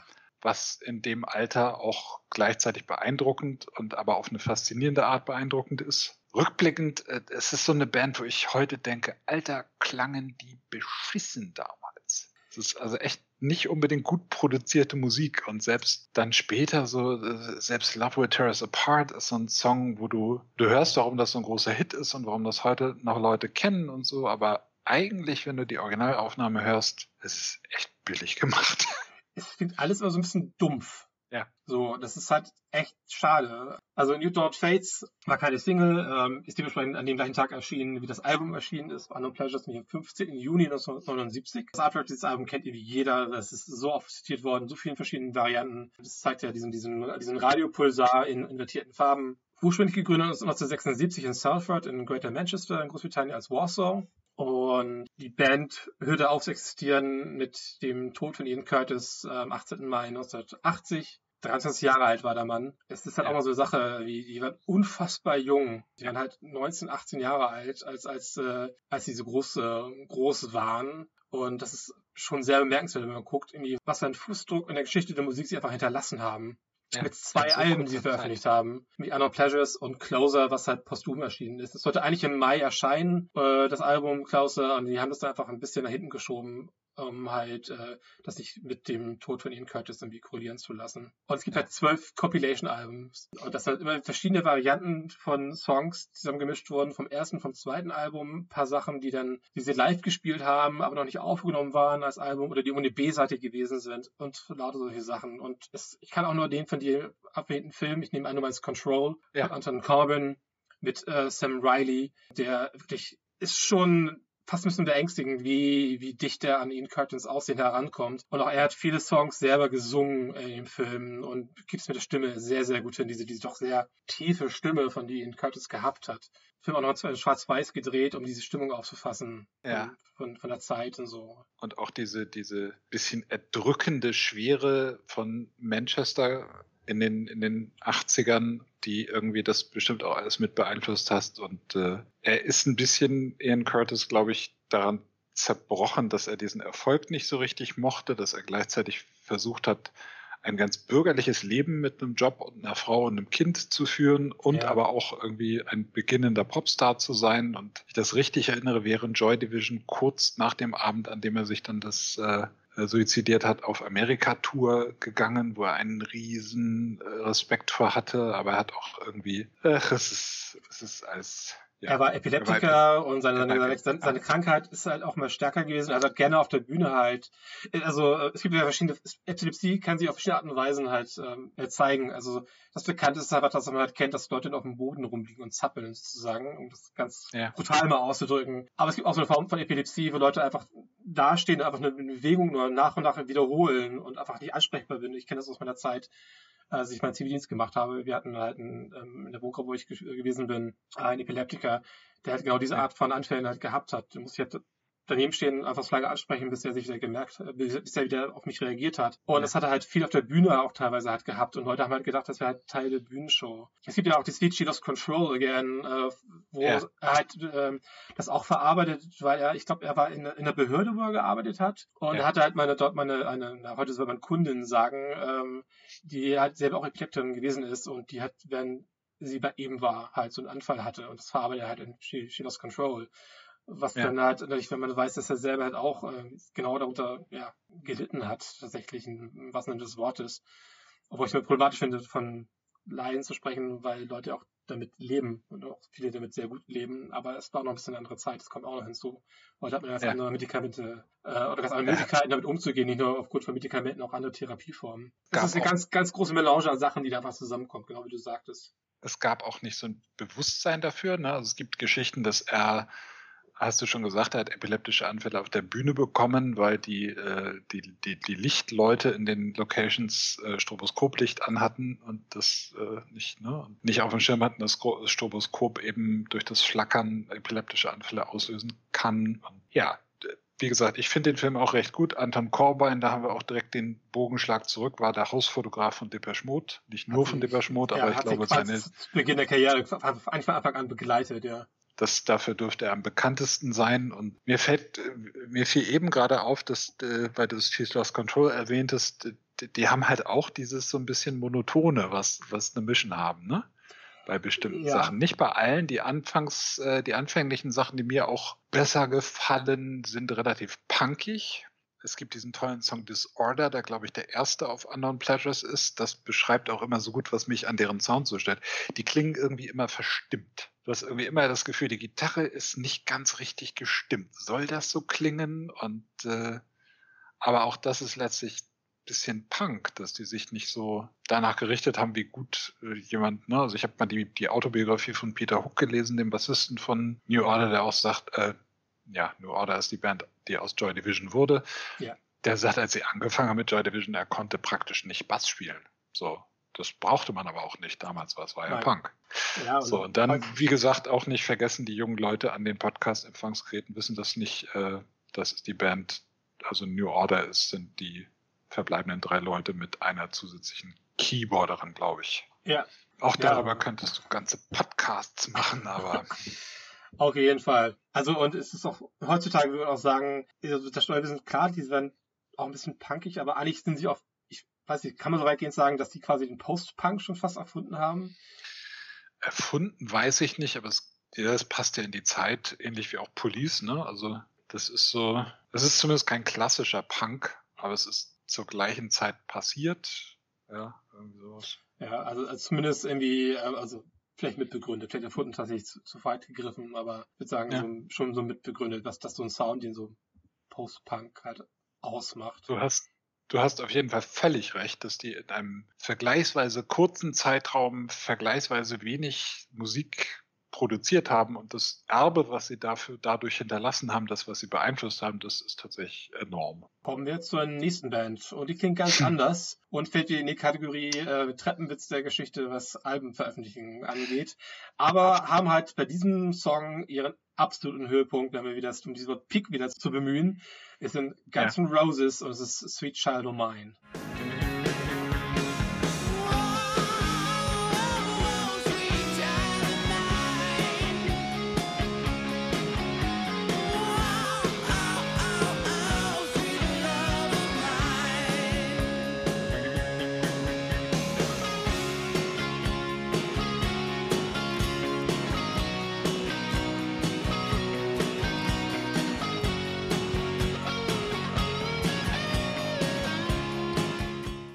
Die waren halt zu der Zeit auch überall, ne? Die haben sich gefühlt relativ lange gehalten. Das ist ja die, die, die Vorlaufphase auf ihre beiden großen gleichzeitig veröffentlichten Alben. Ich habe ein Fable für etwas, was ich gerne so breitbeinigen Angeberrock nenne. Und das, das verkörpert Guns N' Roses für mich einfach so dieses großmäulige Musik mit lauten Gitarren und äh, viel mehr muss man aber auch eigentlich, glaube ich, nicht sagen. Das ist, damals war das, es gab ja nichts. Ne? Also wenn du so, wenn du, wenn du Musik von schwarz gekleideten, langhaarigen jungen Männern mit verzerrten Gitarren mochtest, war das eine echt beschissene Zeit. Und äh, ich glaube, dass Guns N' Roses vielleicht auch rückblickend deswegen damals so erfolgreich waren, weil es sonst nichts gab. Ja, ich glaube, da kommt einiges zusammen. Also, also einmal der, der ikonische Look von Slash ist, glaube ich, mal das Ja. eine.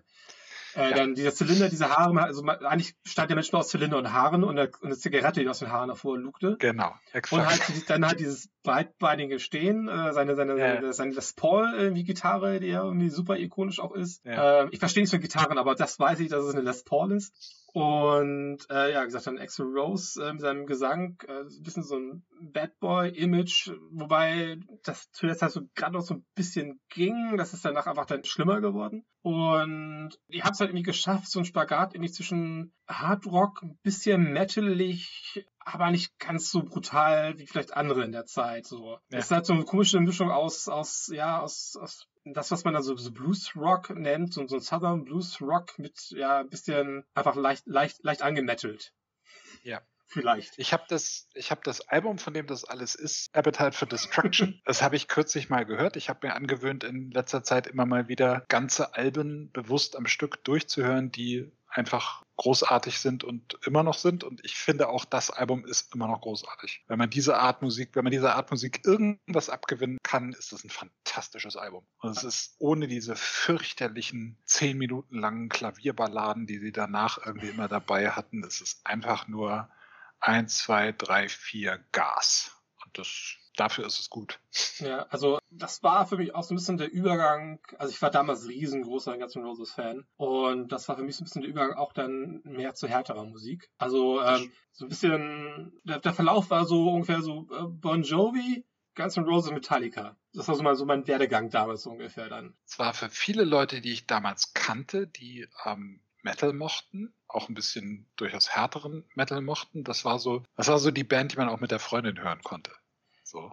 Ja, ja. Sowas. Also die, die vielleicht irgendwie, ach, keine Ahnung, wer war dann in der Zeit als Metalband noch irgendwie im Geschäft, fällt mir jetzt ganz schwierig. Ja, Keine also Ahnung. Megadeth liegt, liegt immer noch ein bisschen, ein bisschen nebenbei. Slayer sowieso, würde ich sagen. Ja, Dann irgendwie sowas. Aber das, das ne, für die war das so die, die, ähm, Scorpions so ein bisschen und ähm, es die gab ja immer etwas diese, mildere Version. Ja, es, es gab ja immer diese, es gab ja diese, diese Monsters of Rock irgendwie damals so und da gehörten ja glaube ich auch noch Ja. Anthrax noch ein bisschen mit dazu. Def Leppard. Def Leppard, ja.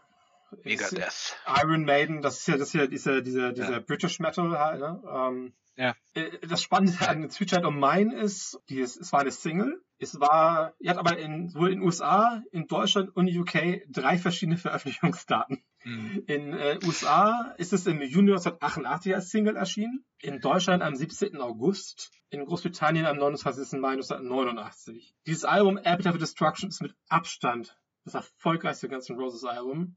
Ist mit in den Top, durch Top 30 der erfolgreichsten äh, Verkaufsalben überhaupt in den USA. Okay. Ähm, es war in US Billboard Charts 100 war das Sweet Child of Mine erstmal Platz 1. In Großbritannien war es Platz 6. In Deutschland hat es keine nennenswerte Schwarzplatzierung äh, Platzierung gehabt. Ist auch keine Musik, die in Deutschland äh, als Single Charterfolge erzielt. Da Ja, funktionieren Alben, äh. aber Singles nicht. Appetite Destruction selbst ist am 21. Juli 1987 erschienen. Das Album hat sechsmal Gold, 39 mal Platin, zweimal Diamant. Ich wusste nicht, dass es Diamant gibt.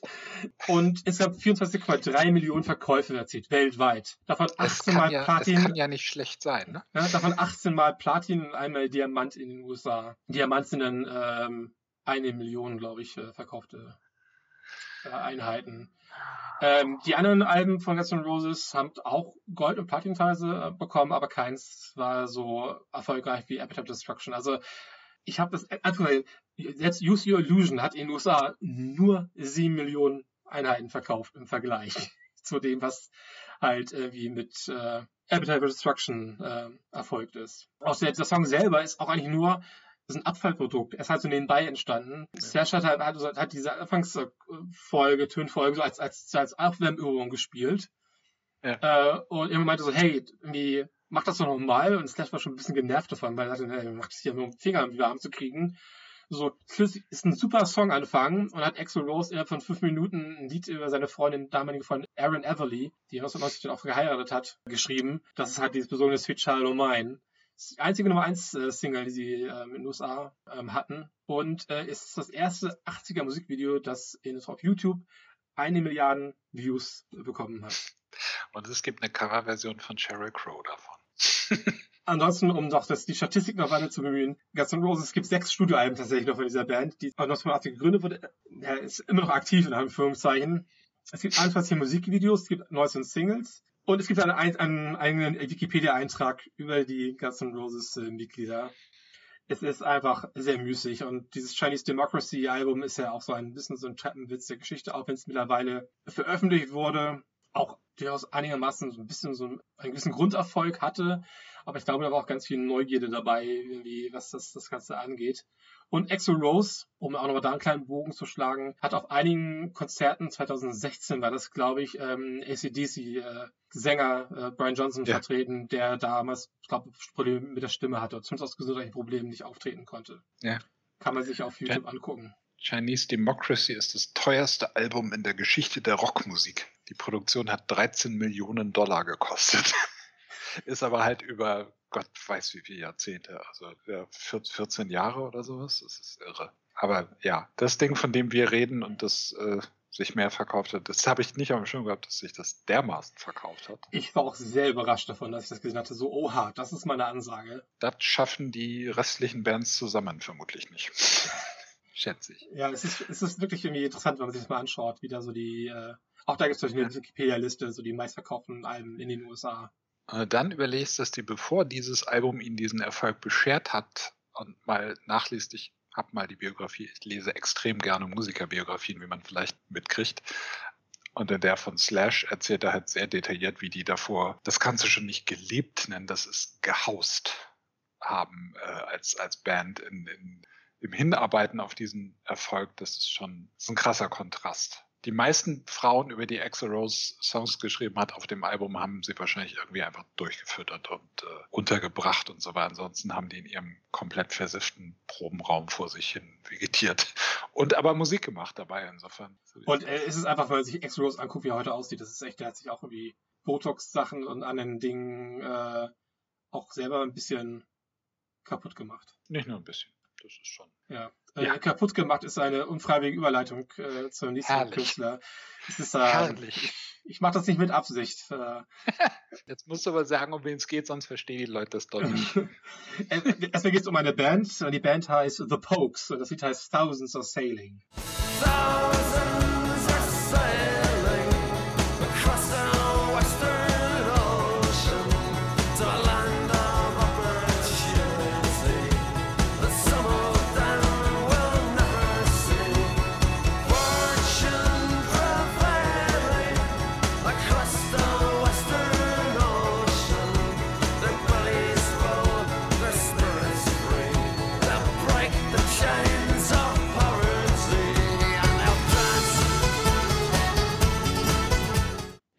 liebe Thousands Are Sailing. Es ist mit Abstand mein liebster Pokes-Song. Zwei lustige Anekdoten von mir zu den Pokes. Erstens, ich habe in grauer Vorzeit nutzloserweise unter anderem auch mal Englisch studiert und habe mal erleben müssen, wie jemand ein Referat hielt in einem Seminar war das nicht, aber in seiner Lehrveranstaltung und der musste halt, der sollte halt ein Referat, das war Landeskunde Irland. Ich hielt in diesem Kurs ein Referat über Gaelic Sports und hatte jede Menge Spaß damit. Diese Person hielt ein Referat über irische Musik und hat als Student der englischen Sprache diese Band als The Pogues ausgesprochen. Oh. Ja, mir rutschte, das heißt Pokes vor versammelter Mannschaft raus. Ich bekam ein bisschen Zuspruch und Applaus dafür. Und tut mir auch leid rückblickend, aber mein Gott, also die heißen halt nicht Pogues, sondern Pokes. Und die zweite Geschichte ist, ähm, die nächsten beiden Bands gehören ein bisschen zu einem bestimmten Umfeld. Also ich habe mit 15, 16 so ein hat sich mir ein neuer Freundeskreis erschlossen, weil jemand sitzen blieb und zu uns in den Jahrgang kam. Und die Pokes gehören zu der Musik, die aus diesem Freundeskreis kommt und die auf den Partys aus diesem Freundeskreis immer irgendwo lief. Und das auch so Mitgröl-Musik. Ne? Einfach Musik, von der junge Männer glauben, dass sie gut wäre, um nach drei, vier Dosen Bier dazu gemeinsam mitzusingen. Da gehören die Pokes rein, aber den Song Thousands Are Sailing, den, den mag ich bis heute wirklich, wirklich gerne. Der ist einfach klasse. Auch wenn Shane McGowan ähnlich zerstört aussieht wie Exo Rose. Ja, also Shandy Gone, vielleicht gleich noch mal ein paar Sätze dazu. Erstmal noch ein bisschen zu The Pokes. Erstmal ist natürlich ein bisschen peinlich. Also es ist halt eine britische Band, also es ist eine englische Band. Und Ja. es, ist keine, es ist auch kein Irish Folk, was sie machen. Was sie machen, ist halt Celtic Folk. Und sie haben zwar durchaus Einflüsse, was die irische Musik angeht, aber es gibt auch ein, zwei Leute, die aus Irland stammen in der Band, aber sie haben halt sonst mit Irland eigentlich nicht viel am Hut, außer dass es halt da diese musikalischen Einflüsse gibt. Deswegen auch ein bisschen unangebracht eigentlich dann über The Pokes äh, so im Rahmen äh, irische Musik äh, zu referieren. Das Ja. hätte, man, hätte aber eigentlich auffallen müssen, aber wahrscheinlich war es da auch noch nicht irgendwie, Internet auch noch nicht irgendwie. Es ist so wie äh, immer alle denken, dass die Simple Minds Schotten sein, was sie nennen. Nee, Iren, das ist auch gerne mit Iren, ne? Es sind Schotten, Es aber sind es Schotten, wird ja. gerne wegen Belfast Child und so. Und ja. Ja. Ja, also das House of Sailing vom Album If I Shall Fall from Grace with a God. Auch ein bisschen sperrig, dieser Titel. Erschien am 18. Januar 1988. Ach, das war keine Single. Das Album selber war Platz 3 in den Großbritannien in den Charts und Platz 88 in den USA. In Großbritannien immer einen Goldstatus ähm, erreicht. Die Pokes selber als Pokes Mahone gegründet, das äh, eine Verballhornung ist, das, ich spreche jetzt nicht aus, wie es ursprünglich ausgesprochen werden soll, aus einem irischen, aus dem irischen Kiss My Arse sozusagen. Äh, und daraus ist dann quasi, ist ein Pokes Mahone ist dann ähm, Pokes geworden. In London gegründet, und einer von dem schon erwähnten Shane McGowan, der auch eine sehr tragische Geschichte hat, dazu gleich ein bisschen mehr wieder nochmal. Er war bis, bis 1991 war er Sänger der Band, dann hat ganz kurz äh, Just Drummer auch bei der Band äh, gespielt, auch gesungen. Äh, eine Dame, die sich Spider Stacy nennt, hat gesungen. Dann nach 1996 gab es eine, eine kleine Pause und 2001 haben sie sich dann mit äh, Shane McGowan wieder neu gegründet und waren bis 2014 aktiv. Sie haben sieben Studioalben aufgenommen, die aber alle während der ersten Phase 82 bis 96 äh, entstanden sind.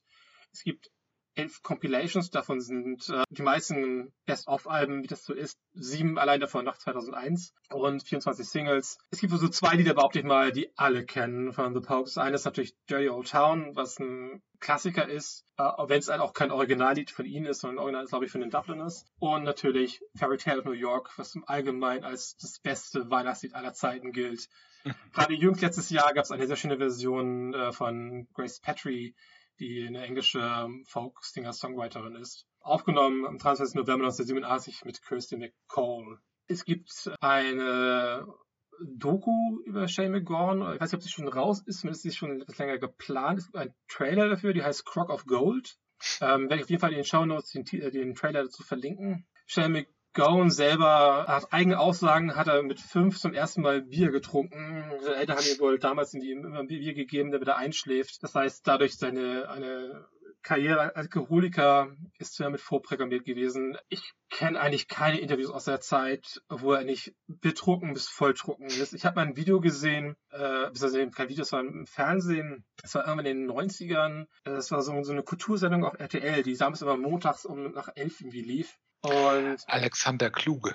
kann sein, ich weiß es nicht mehr. Zumindest war ein Interview, also er hatte eine Zigarette in der Hand, hat aber eigentlich nur zweimal daran gezogen, Mhm. hat dann irgendwie mit der Zigarette in der Hand sich eine neue Zigarette angemacht und dann, ja, es gab Untertitel, weil sonst hättest du ihn nicht verstehen können. Ähm, und selbst, selbst mit Untertitel war es noch schwer, ihn zu verstehen, sozusagen. Er hatte Ähm, ja auch ein äh, komplett ramponiertes Gebiss.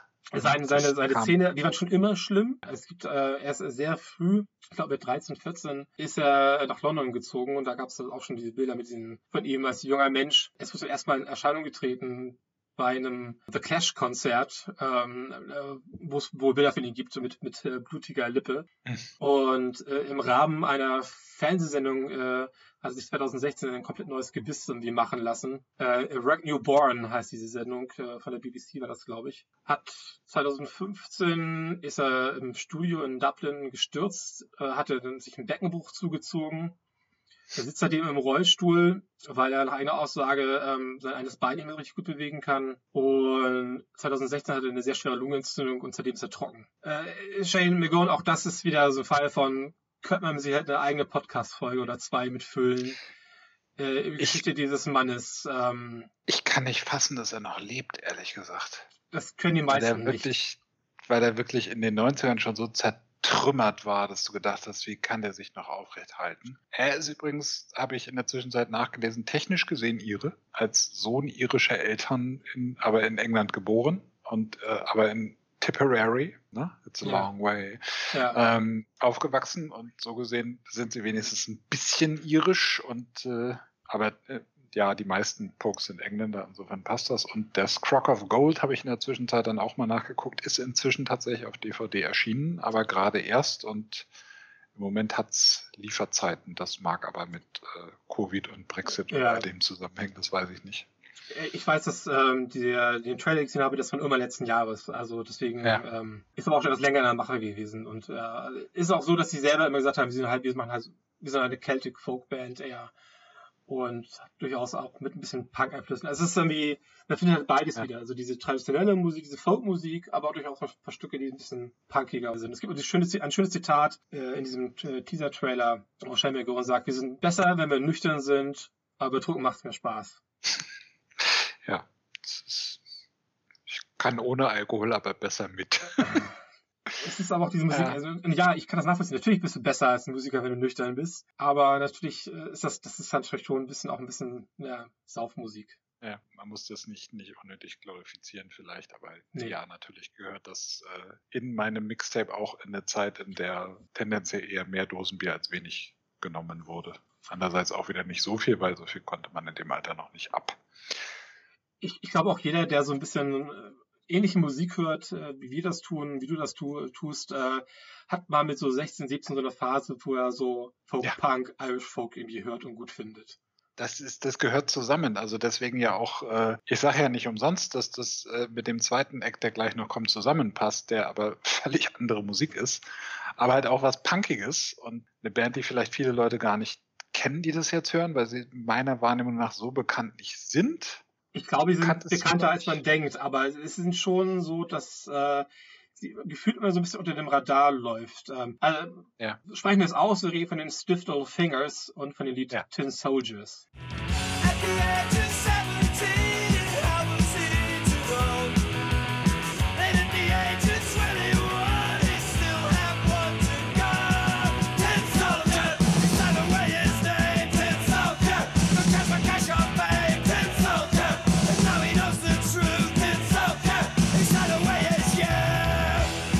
Das ist, du, du hast dir die Geschichte dazu gewünscht, ähm, dass ich sie erzähle. Ähm, der besagte Freundeskreis, das sind oder waren Leute, die ich weiß gar nicht, ob man das heute noch macht, aber damals in den, in den äh, späten 80ern hat man unseren Eltern meiner Erinnerung nach sehr deutlich gesagt, sorgt bitte dafür, dass eure Kinder in der Schule anständig Englisch lernen. Das wird sehr, sehr wichtig sein für ihre berufliche Zukunft. Ja. Und für manche Eltern hat das bedeutet, dass sie ein bisschen mehr machen wollten. Und wenn die sich das leisten konnten, haben die ihre Kinder dann in den Ferien in Sprachurlaub nach England geschickt. Da gab es extra Reiseveranstalter dafür. Und dann wurden die Kinder, ich nehme an, in den Sommerferien für ein paar Wochen nach England in Gastfamilien verfrachtet, bekamen da vor Ort skurrilerweise meistens Sprachunterricht von deutschen Lehrern und hatten dann auch noch so ein bisschen Kultur und so ein bisschen Freizeit. Sprich, ähm, man war mal weit weg von zu Hause und konnte mal mächtig über die Stränge schlagen. Das haben diese Herren gemeinsam im Urlaub gemacht. Das waren, glaube ich, fünf oder sechs. Und äh, ja, die meisten aus dieser Gruppe haben in diesem Urlaub den Metal für sich entdeckt und kamen also mit äh, dem Anfang einer soliden Matte zurück und äh, einem Faible für Lederjacken, schwarze Klamotten und Dosenbier. Und einer von diesen Kumpels, Carsten, das kann man glaube ich sagen, weil niemand, der ihn von damals kennt, kannte ihn damals unter diesem Namen. ähm, der hat äh, im Gegensatz dazu halt den Punk für sich entdeckt. Und das ist derjenige, von dem ich sagen würde, der hat mich vielleicht am ehesten mit, mit Punk angesteckt. Und der hatte einen Hang tendenziell zu britischen Punks, der größte Sex Pistols-Fan, den ich je kannte. Die meisten Leute, die ich so kenne, die sich für Punk interessieren, finden die gar nicht so gut, aber er fand die super. Hatte gleichzeitig auch ein großes Fable für die Ramones und ich erinnere, dass die UK Subs äh, eine große Rolle spielten und ja, auch Clash, wobei Clash ähm, vielleicht ein bisschen zu, zu anspruchsvoll sogar war im Vergleich und halt die Stiff Little Fingers und das war so, das schien ähm, die eine Punkband zu sein, auf die die sich einigen konnten, die also auch die Metal-Jungs gut fanden. Ich weiß nicht so richtig warum, aber irgendwas von denen lief da immer auf so Mixtapes, die auf irgendwelchen Partys im Kassettenrekorder landen und ich erinnere mich eigentlich nur an zwei Songs von denen. Das eine ist Alternative Ulster und das andere ist halt Tin Soldiers, weswegen ich den ausgesucht habe.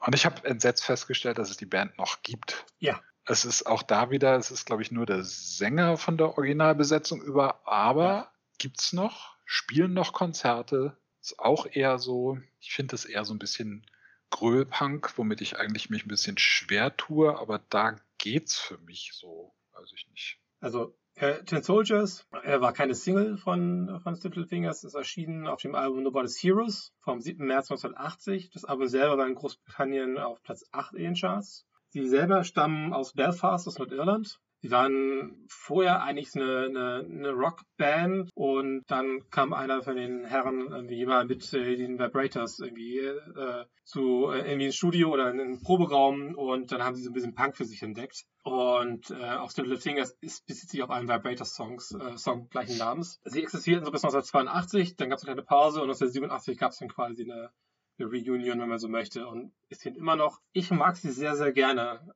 Ich weiß noch, und das passt zum Thema dieses Podcasts, ich habe von einem Klassenkameraden in der Oberstufe eine Kassette bekommen. Und auf der ersten Seite war drauf Flag of Democracy und ich glaube Leatherface. So ein bisschen was von, beid, von, von beiden Bands. Und auf der zweiten Seite waren die Stiff Little Fingers.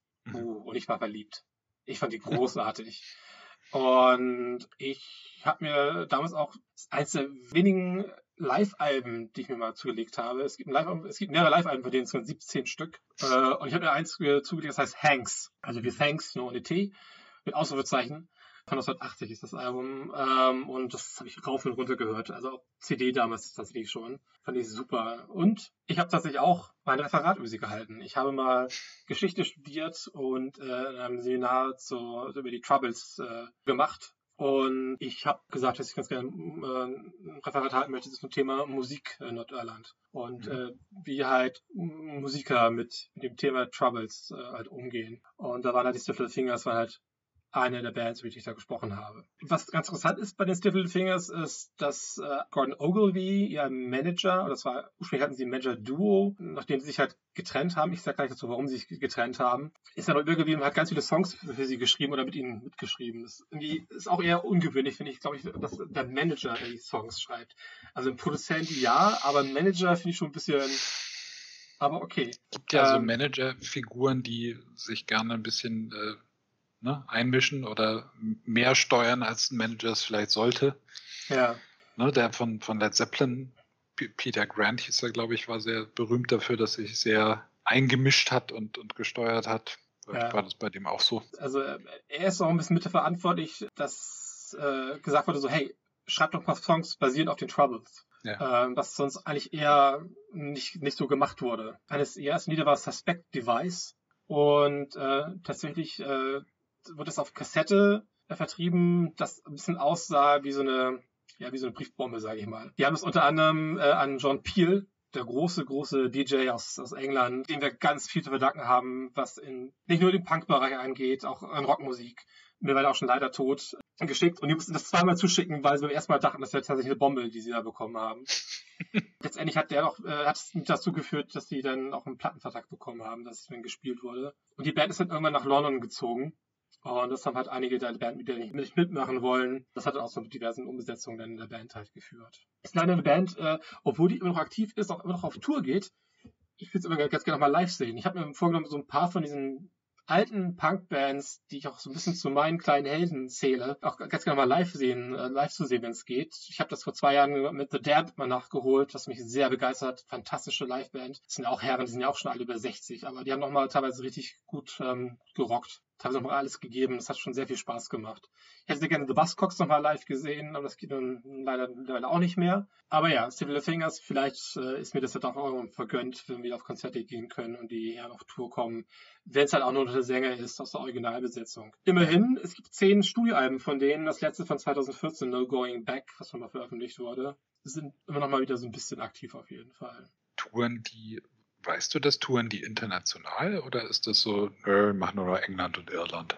Ich weiß, dass Little Fingers auch immer wieder auch mal in Hamburg oder in Deutschland auf Tour gewesen sind. Es hat halt wie die letzten Male nicht, nicht gepasst, irgendwie, aus irgendwelchen Gründen. Wie es halt manchmal so ist. Es gibt manchmal so Bands, irgendwie, man will immer live sehen, dann kommen sie und dann kannst du nicht, weil du Ja, am gleichen Tag auf einer Hochzeit musst oder im Urlaub bist, wie lange geplant ist, oder gehst auf ein anderes Konzert schon. ja. Und es kommt so eine komische Pandemie. Oder es passiert halt sowas, ja gut, aber das Ah, ist ja, ja. dann ja, so ein Gegenwartsthema, was uns länger beschäftigen wird. ja, das ist meine Stiff Little Fingers Geschichte jedenfalls. Ich habe mich zumindest irgendwie, ich war ein bisschen überrascht, äh, aber das auf Liste war, aber auch ein bisschen darüber gefreut. Wie gesagt, ge gefühlt kennen das, äh, also es ist, ja, ist die Frage, womit du es vergleichst. Ne? Klar, im Vergleich zu Bad Religion kennt es keine Sau. Ähm, Ich habe den Eindruck, das ist eine Band, die oftmals von Musikern als Einfluss genannt wird. Ist aber die, es, man redet halt über andere Bands, wenn man halt über britischen Punk äh, spricht, Ja. weil es halt andere gibt, die den da schon noch überstrahlen. Die, ich glaube, diese, diese frühen Rock-Einflüsse, die treten auch immer noch mal wieder durchaus zutage. Es gibt, die haben durchaus auch zum Beispiel ähm, Bob Marley gecovert. Also es gibt ein Lied, äh, Johnny Wars, das glaube ich von Bob Marley ist, das irgendwie auch sieben Minuten lang ist. So, das ist halt schon sehr, es ist halt nicht sehr Punk-Rock von der Musik her, aber ich finde es ist schon ziemlich Punk, als Punkband mal kurz so ein sieben Minuten Stück von Bob Marley zu covern. So, wie kommen wir jetzt zu die Ärzte Madonnas Dickdarm? das ist relativ einfach. Dann sag's mir. Ich habe gedacht, als ich diese ganze Liste sah und diese ganzen Bands und diese ganzen ich gedacht, irgendwer fehlt da noch. Und dann ist mir eingefallen, dass halt auch bedingt durch diesen, ähm, ja, zumindest teilweise schon Punk-hörenden Freundeskreis und so weiter. Und äh, das haben halt auch, ne, irgendwo in dieser Zeit hast du die Ärzte oder die Hosen gehört. Oder sogar beide. Und habe ich gedacht, irgendwas muss da von den Ärzten rauf. Und wann, ähm, als die Ärzte, war das dieses Jahr oder letztes Jahr? Die Zeit verschwimmt ja völlig, du weißt ja nicht mehr, wann was ist. Jedenfalls waren sie auf Spotify und das Album, was ich, als die Ärzte auf Spotify ge- kamen, äh, mir rausgesucht und angehört habe, ist dieses Live-Album Nach uns die Sintflut, was einfach großartig war.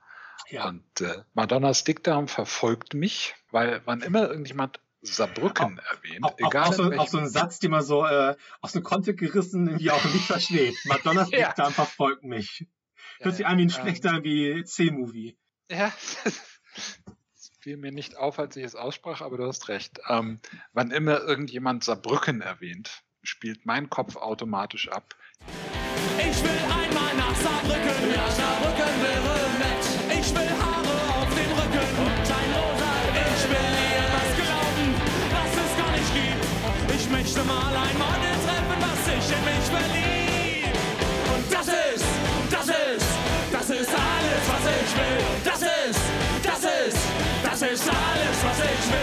Weil halt einen Teil meiner Jugend ich viel zu viel die Ärzte gehört habe und daran ist nichts Schlechtes und man muss nicht diskutieren, ob sie Punk sind, Punk waren oder jemals wieder Punk sein werden. Sie dürfen einfach die Ärzte sein und sie gehören irgendwie auf dieses Mixtape und deswegen Madonna Stick da. Du sagtest bereits, aber die Sintflut am 27. Oktober 1988 erschienen. Es gab keine, äh, es war auch keine Single. Ist, soweit ich weiß, auch ein Lied, was eigentlich nur also auf Live-Alben vertreten ist. Und der eine, oder, der eine oder andere Compilation. Auch wenn man sich auf der Website von die Ärzte das anguckt, äh, die haben ja alle ihre Texte dort auch irgendwie raufgepackt, was ich eigentlich ganz geil finde. Da Mhm. steht glaub ich, auch in Klammern live wieder hinter, wenn ich mich erinnert habe. Das Album war ein Riesenerfolg. Es war 33 Wochen lang in den Charts. Es war Platz 1 der Platin Platinstatus erreicht. Es war ein Dreifachalbum. Ja. Es hatte noch als Beilage die Single Ritt auf den Schmetterling. Das ist ganz clever gemacht. Das ist die Instrumentalversion von Geschwisterliebe, was damals auf dem Index stand. Ich weiß nicht, ob es da immer noch steht oder nicht. Zumindest irgendwie, ähm, die Fans haben mitgesungen und so konnte man umgehen, äh, das ganze Album wird neu pressen zu müssen, falls das dann doch irgendwie raus muss, äh, weil äh, die Bundesprüfstelle für jugendgefährdende Schriften sagt, nee, so nicht meine Freunde. Tatsächlich war es auch nur in der ersten Auflage dabei, in der zweiten Auflage muss ich es rausnehmen. Das Album ist auch eine minimale Mogelpackung, was das Live angeht. Und zwar ist es halt so, dass äh, BLB, der ja hinter seinem Schlagzeug steht, der ja auch singt und so ein Headset-Mikro hat, die Qualität von diesem Mikro war aber zu schlecht für die Live-Aufnahmen. Deswegen hat er das Ganze nachträglich im, im, im Studio aufgenommen, sich dabei aber den Sound über Lautsprecher irgendwie äh, quasi entgegenbelasten lassen und alles in einem Take aufzunehmen, um so ein bisschen was mitzunehmen von, von diesem Live-Feeling. Wenn man das nicht weiß, merkt man das nicht, finde ich. Nein. Ich wusste das nicht und äh, habe deswegen vielleicht gerade mal ganz kurz ein bisschen erschüttert geguckt, weil da wäre ich nie drauf gekommen. Ich wusste es auch nicht, ich habe Ähm. es auf Wikipedia nachgelesen, wie so vieles. Ja. Ansonsten kann ich nur noch beitragen, in meiner Erinnerung, ich weiß nicht, ob die das ersetzt haben, aber was ich auch immer großartig fand an diesem Album ist, dass es, es gibt da einen, ja, es ist ein Track, laut Wikipedia zumindest auf der CD, offensichtlich auf der zweiten Seite, oder es ist eine Seite von diesen drei LPs, jedenfalls gibt es einen sehr langen Track, der heißt Sprüche und das sind einfach nur Ansagen. Ja. Wie viele sind 2000 Mädchen? Was sind 1000 und 1000 Mädchen? Und diverse andere Variationen davon Ja, unter anderem. Das fand ich auch, fand ich immer großartig damals. Ja, weil es halt auch einfach eine, es ist ja eigentlich keine Band, es ist ja irgendwie, es ist ja halb Comedy und halb Band und das ist ja auch das, was es großartig macht und äh, das unterstreicht das und es gibt dieses tolle Ding, wo sie irgendwie Pop-Songs der Zeit covern, Ja, Ne? das ist ein Medley auf, ja. ja, I Should Be So Lucky von Kylie Minogue und äh, diverse andere Dinge, die heute Gott sei Dank keiner mehr kennt und auch Das geil, ja auch, die haben ja auch eh gerne mal solche Sachen eingestreut bei dem einen oder anderen Lied. Ich glaube, ich glaube, glaube bei zu spät gibt es auch so ein Ding, wo sie immer was anderes eingestreut haben. es gibt diese große Geschichte, dass sie in diesem Medley auch äh, den damaligen Riesenhit Blueprint von den Rainbirds an, anbrummen sozusagen. Ja. Und dann wird ja später der damalige Gitarrist der Rainbirds, ist ja heute der Bassist der Ärzte, der Rott von Bela Farin Rott. Aber da war damals halt noch nichts von zu ahnen. Und äh, das ist so ein, weiß nicht, ob man das Album wirklich 1990 noch gehört hätte, aber ich dachte irgendwie, dieses Mixtape muss was von den Ärzten. Ich glaube, ich habe das durchaus immer mal wieder gehört, weil das durchaus ein, ein gutes Live-Album ist. Ist auch eines der Live-Alben, die ich besessen habe. Ja. Ähm, tatsächlich auch auf Vinyl. Und ähm, ey, das fand ich super. Immer wieder gerne gehört, weil es wirklich ein, ein gutes Live-Album ist. Gut, das ist ja auch bei, zumindest beim Bildergesang, wo der ja da die gute Qualität herkommt. Und es ist halt auch immer, immer amüsant gewesen. Gerade, die, gerade diese Sprüche, diese Ansagen fand ich super. Und ganz, ganz zum Schluss hörte auch noch irgendwie aus den, aus den Boxen äh, in, in der Halle, wo sie gespielt haben, äh, Oh, je ne regrette rien, von Piaf irgendwie als, als Rauschmeister-Lied, wenn dann, wenn halt der Ton angeht, weil äh, halt alles vorbei ist, so. Und, ähm, es war halt das, das letzte Album, was sie rausgebracht haben, bevor sie sich halt offiziell erstmal aufgelöst haben. Das war das Abschiedsgeschenk. Und dafür war das echt schon, schon so ein, ein riesen Brett einfach. Ja. Und es ist halt schon ein bisschen sehr amüsant, wenn man überlegt, dass die Band halt mittlerweile sehr viel länger existiert als damals in der ersten Phase. ja. Und wir haben damals wirklich geglaubt, sie lösen sich auf und kommen nie, nie, nie, nie wieder. Weil es auch nicht so en vogue war, irgendwie sich dann ständig zu reunioni Ja. re re reunionieren. Reunionieren? Also wieder zu vereinigen, wie auch immer. Das Ähm, klingt beides irgendwie es klingt beides ein bisschen nach Sex, ja. leicht weiß. unanständig. Ja. Aber gut. Ansonsten auf jeden Fall ähm, die Ärzte mittlerweile 14 Studioalben, 6 Live-Alben, über 50 Singles und EPs rausgebracht, 9 Compilations. In Deutschland 7,85 Millionen Tonträger verkauft, sind damit auch durchaus sehr, sehr erfolgreich. Es gibt ein Tributalbum an die Ärzte, das heißt Götterdämmerung, weil das DR von Götterdämmerung ähm, hervorgehoben ist von 1997. Und da gibt es von diesem Lied eine Coverversion für den Fantastischen Vieren. Was ich aber nicht so gelungen finde. Es klingt sehr nach den Fantavieren, so ein bisschen, ja, nicht ganz der Die- Zeit, sondern eher nach, nach der Zeit voller Lauschgier, finde ich so vom, vom, vom, vom Ton her. Aber okay. Die Vorstellung ist halt cool. Ne? Vielleicht ist es auch das, dass man denkt, hey, Madonnas Dickdarm gecovert von den Fantastischen Vier. Das klingt, als sei es gut und dann ist es das vielleicht leider nicht. Ja, also da sind ein paar, es ist eine interessante Mischung auf jeden Fall auf dem Tributalbum. Also Du Ähm, willst mich küssen von den mächtigen Kassierern. Ja, wobei, das ist ja auf dem Musik für beide Ohren, ähm, ist das auch drauf. Nur heißt es nicht, du wirst mich küssen, sondern du wirst mich fisten. Auch schön. Warum nicht? Es sind halt die Kassierer. Ja, ich bin nicht der größte Kassierer-Fan der Welt, aber ähm, Äh, nur ein Tribut? Nein, äh, ganz andere Band. Das sind dann äh, die Ärzte. Ja, du sagst so halt, 1993 gab es dann die Wiederrückkehr sozusagen aus der, aus, äh, der Auflösungsphase. Immerhin hat, die fünf Jahre angedauert mit Rodrigo González am Bass, der auch immer noch mit dabei ist, Festbestandteil der Band. Vorher war ja Bassist sein bei den Ärzten auch immer ein bisschen so ein Posten, der nicht so richtig äh, fest besetzt gewesen ist. Ganz früher noch mit Sani, dann später mit ähm, Incredible Hagen, leider auch leider tot. Und es, war- es war auch, ich, die Alben immer nur mit Featuring The Incredible Hagen, weil der halt nicht Teil der Band war. Die Band waren halt Farin Urlaub und ähm, Bela B. Ja. Und ja, 2020, letztes Jahr, haben sie mit Hell dann ein neues Album rausgebracht. Und soll jetzt eigentlich auf ganz große Tour unterwegs sein und das muss halt, wie so vieles, wir haben schon erwähnt, aktuell verschoben werden. so ist das. Madonnas Dictum, auch so ein typischer Ärzte-Spaß-Song, Total. würde ich sagen. Ja, das ist so. Ohne Sinn und Verstand. Es ist der, es tut mir leid, es sagt vielleicht auch, vielleicht sagt es mehr über mich als über die Ärzte, aber es ist der erste Ärzte-Song, der mir einfällt. Du Wenn du sagst die Ärzte, sag ich Madonnas Dickdarm. Ich weiß nicht warum. Bei mir ist es erstaunlicherweise RNAP. Und das ist echt so ein, so ein, so ein, Frühwerk-Lied äh, Lied von denen. Ähm, ich weiß mal, mein, mein damals bester Kumpel, das, ah, wir haben es von kurz mal gesprochen, irgendwie, der nur mit Nachnamen von einem äh, angesprochen wurde, obwohl er natürlich auch einen Vornamen gehabt, gehabt hat, auch wenn ihn halt keiner verwendet hat, außer seine Eltern und meine Eltern. Äh, selbst ich habe ihn selten so genannt, wie er eigentlich hieß und zu seinem Nachnamen angesprochen. Bei dem saßen wir häufig und haben C64 gespielt, diverse Sachen und haben nie mal Musik gehört. Der hat mir halt äh, so ein paar die erste Sachen überspielt. Halt, genau wie beschrieben, mit Tesafilm abgeklebt, meine Hörspielkassetten, meine alten. Ja. Und da Sachen halt drauf. Ich glaube, es war eine, die drei Musketiere Hörspielkassette, wo so das da drauf war. Da waren auch die ganzen, die indizierten Sachen waren halt auch mit drauf, der zweiten Seite. Also Schlaflied und wie sie alle heißen. Und Ja. da war da auch RNAP mit drauf. Und es kann sein, dass das vielleicht sogar auf dem Debil-Album drauf gewesen ist. Das ist ja auch durchaus indiziert worden damals äh, in der Bundesbuchstabigung. Das ist halt ein Lied, das geht in so eine Horror-Punk-Richtung hinter. Also RAP wohnt parterre und in dem Vorhang steht ein Herr, ist so die.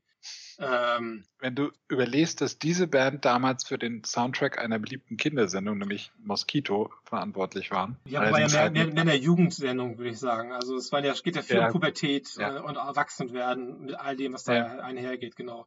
Die, die Gabi-Trilogie und andere Sachen, ja. meiner Erinnerung nach damals schon eine Band, die man gut mixtapen konnte. Also wo irgendwie, Auf jeden ne, Fall. irgend, irgendwer hatte alle Ärztealben und dann hast du dir daraus so das, das, was dir gefiel, zusammengemischt. Und das war für jeden irgendwie was anderes, aber alle wollten diese indizierten Songs auf Kassette.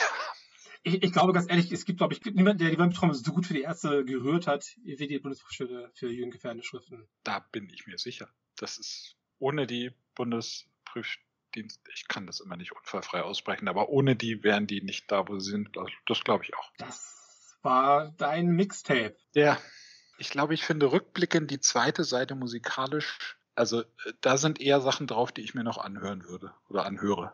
Das ist so mein Das Gefühl. Ansonsten sind das, ich habe mich an so herrlich viele Dinge erinnert beim Recherchieren dieser Liste von Songs. Das ist, das ist das große Geschenk dieses Podcasts. Das ist großartig. So soll das sein. Ich sag's immer wieder aufs Neue. Ist Ein immer schön, wenn. Leute sagen, dass sie dann so Teile ihrer, ihrer Jugend dann dadurch wiederentdeckt haben. Es sind einfach solche Sachen, ähm, auch wenn man sie vielleicht jetzt 30 Jahre nicht mehr gehört hat, sie, sie verlassen einen ja trotzdem nicht, weil sobald man sie hört, hat man sie wieder im Kopf, man kann sie mitsingen oder mitsummen. Es, es geht nicht um die Songs, es geht um die Erinnerungen, die an diesen Songs dranhängen. Das ist das Schöne dabei. Besseres Schlusswort kriege ich nicht hin. Okay, dann ähm, vielen herzlichen Dank, dass du dir die Zeit genommen hast, mit mir zu sprechen. Und es war viel Zeit, aber so ist das halt manchmal. Ich danke dir, es war ein großer Spaß. Mögen das noch sehr viele Leute machen, weil es macht auch sehr viel Spaß, das zu hören. Dann bedanke ich mich bei allen, die bis zum Schluss mitgehört haben. Ihr findet Mixtape mit 16 auf Twitter unter Mixtape mit 16. Ihr findet äh, Mixtape mit 16 auch auf Instagram unter Mixtape mit 16. Ihr findet uns primär auf meinem Musikpodcast.de, aber auch in jedem Podcatcher eures Vertrauens. Auch auf iTunes. Lasst mir gerne eine Bewertung da. Meldet euch sehr gerne bei mir, wenn ihr selber mal zu Gast sein wollt. Ich freue mich über jeden, der sich meldet. Dann sage ich nochmal vielen Dank, Matthias, und überlasse dir, wie es meine Art ist, das letzte Wort. Ich sage nur ein Wort und das ist, gilt dir und heißt Danke. Schatz, ich bin neu verliebt. Was? Da drüben. Das ist er. Aber das ist ein Auto. Ja, eben. Mit ihm habe ich alles richtig gemacht. Wunschauto einfach kaufen, verkaufen oder leasen. Bei Autoscout24. Alles richtig gemacht. Wie baut man eine harmonische Beziehung zu seinem Hund auf? Puh, gar nicht so leicht. Und deshalb frage ich nach, wie es anderen Hundeeltern gelingt, beziehungsweise wie die daran arbeiten. Bei Iswas Dog reden wir dann drüber. Alle 14 Tage neu mit mir, Malte Asmus und unserer Expertin für eine harmonische Mensch-Hund-Beziehung, Melanie Lippisch. Iswas Dog mit Malte Asmus. Überall, wo es Podcasts gibt.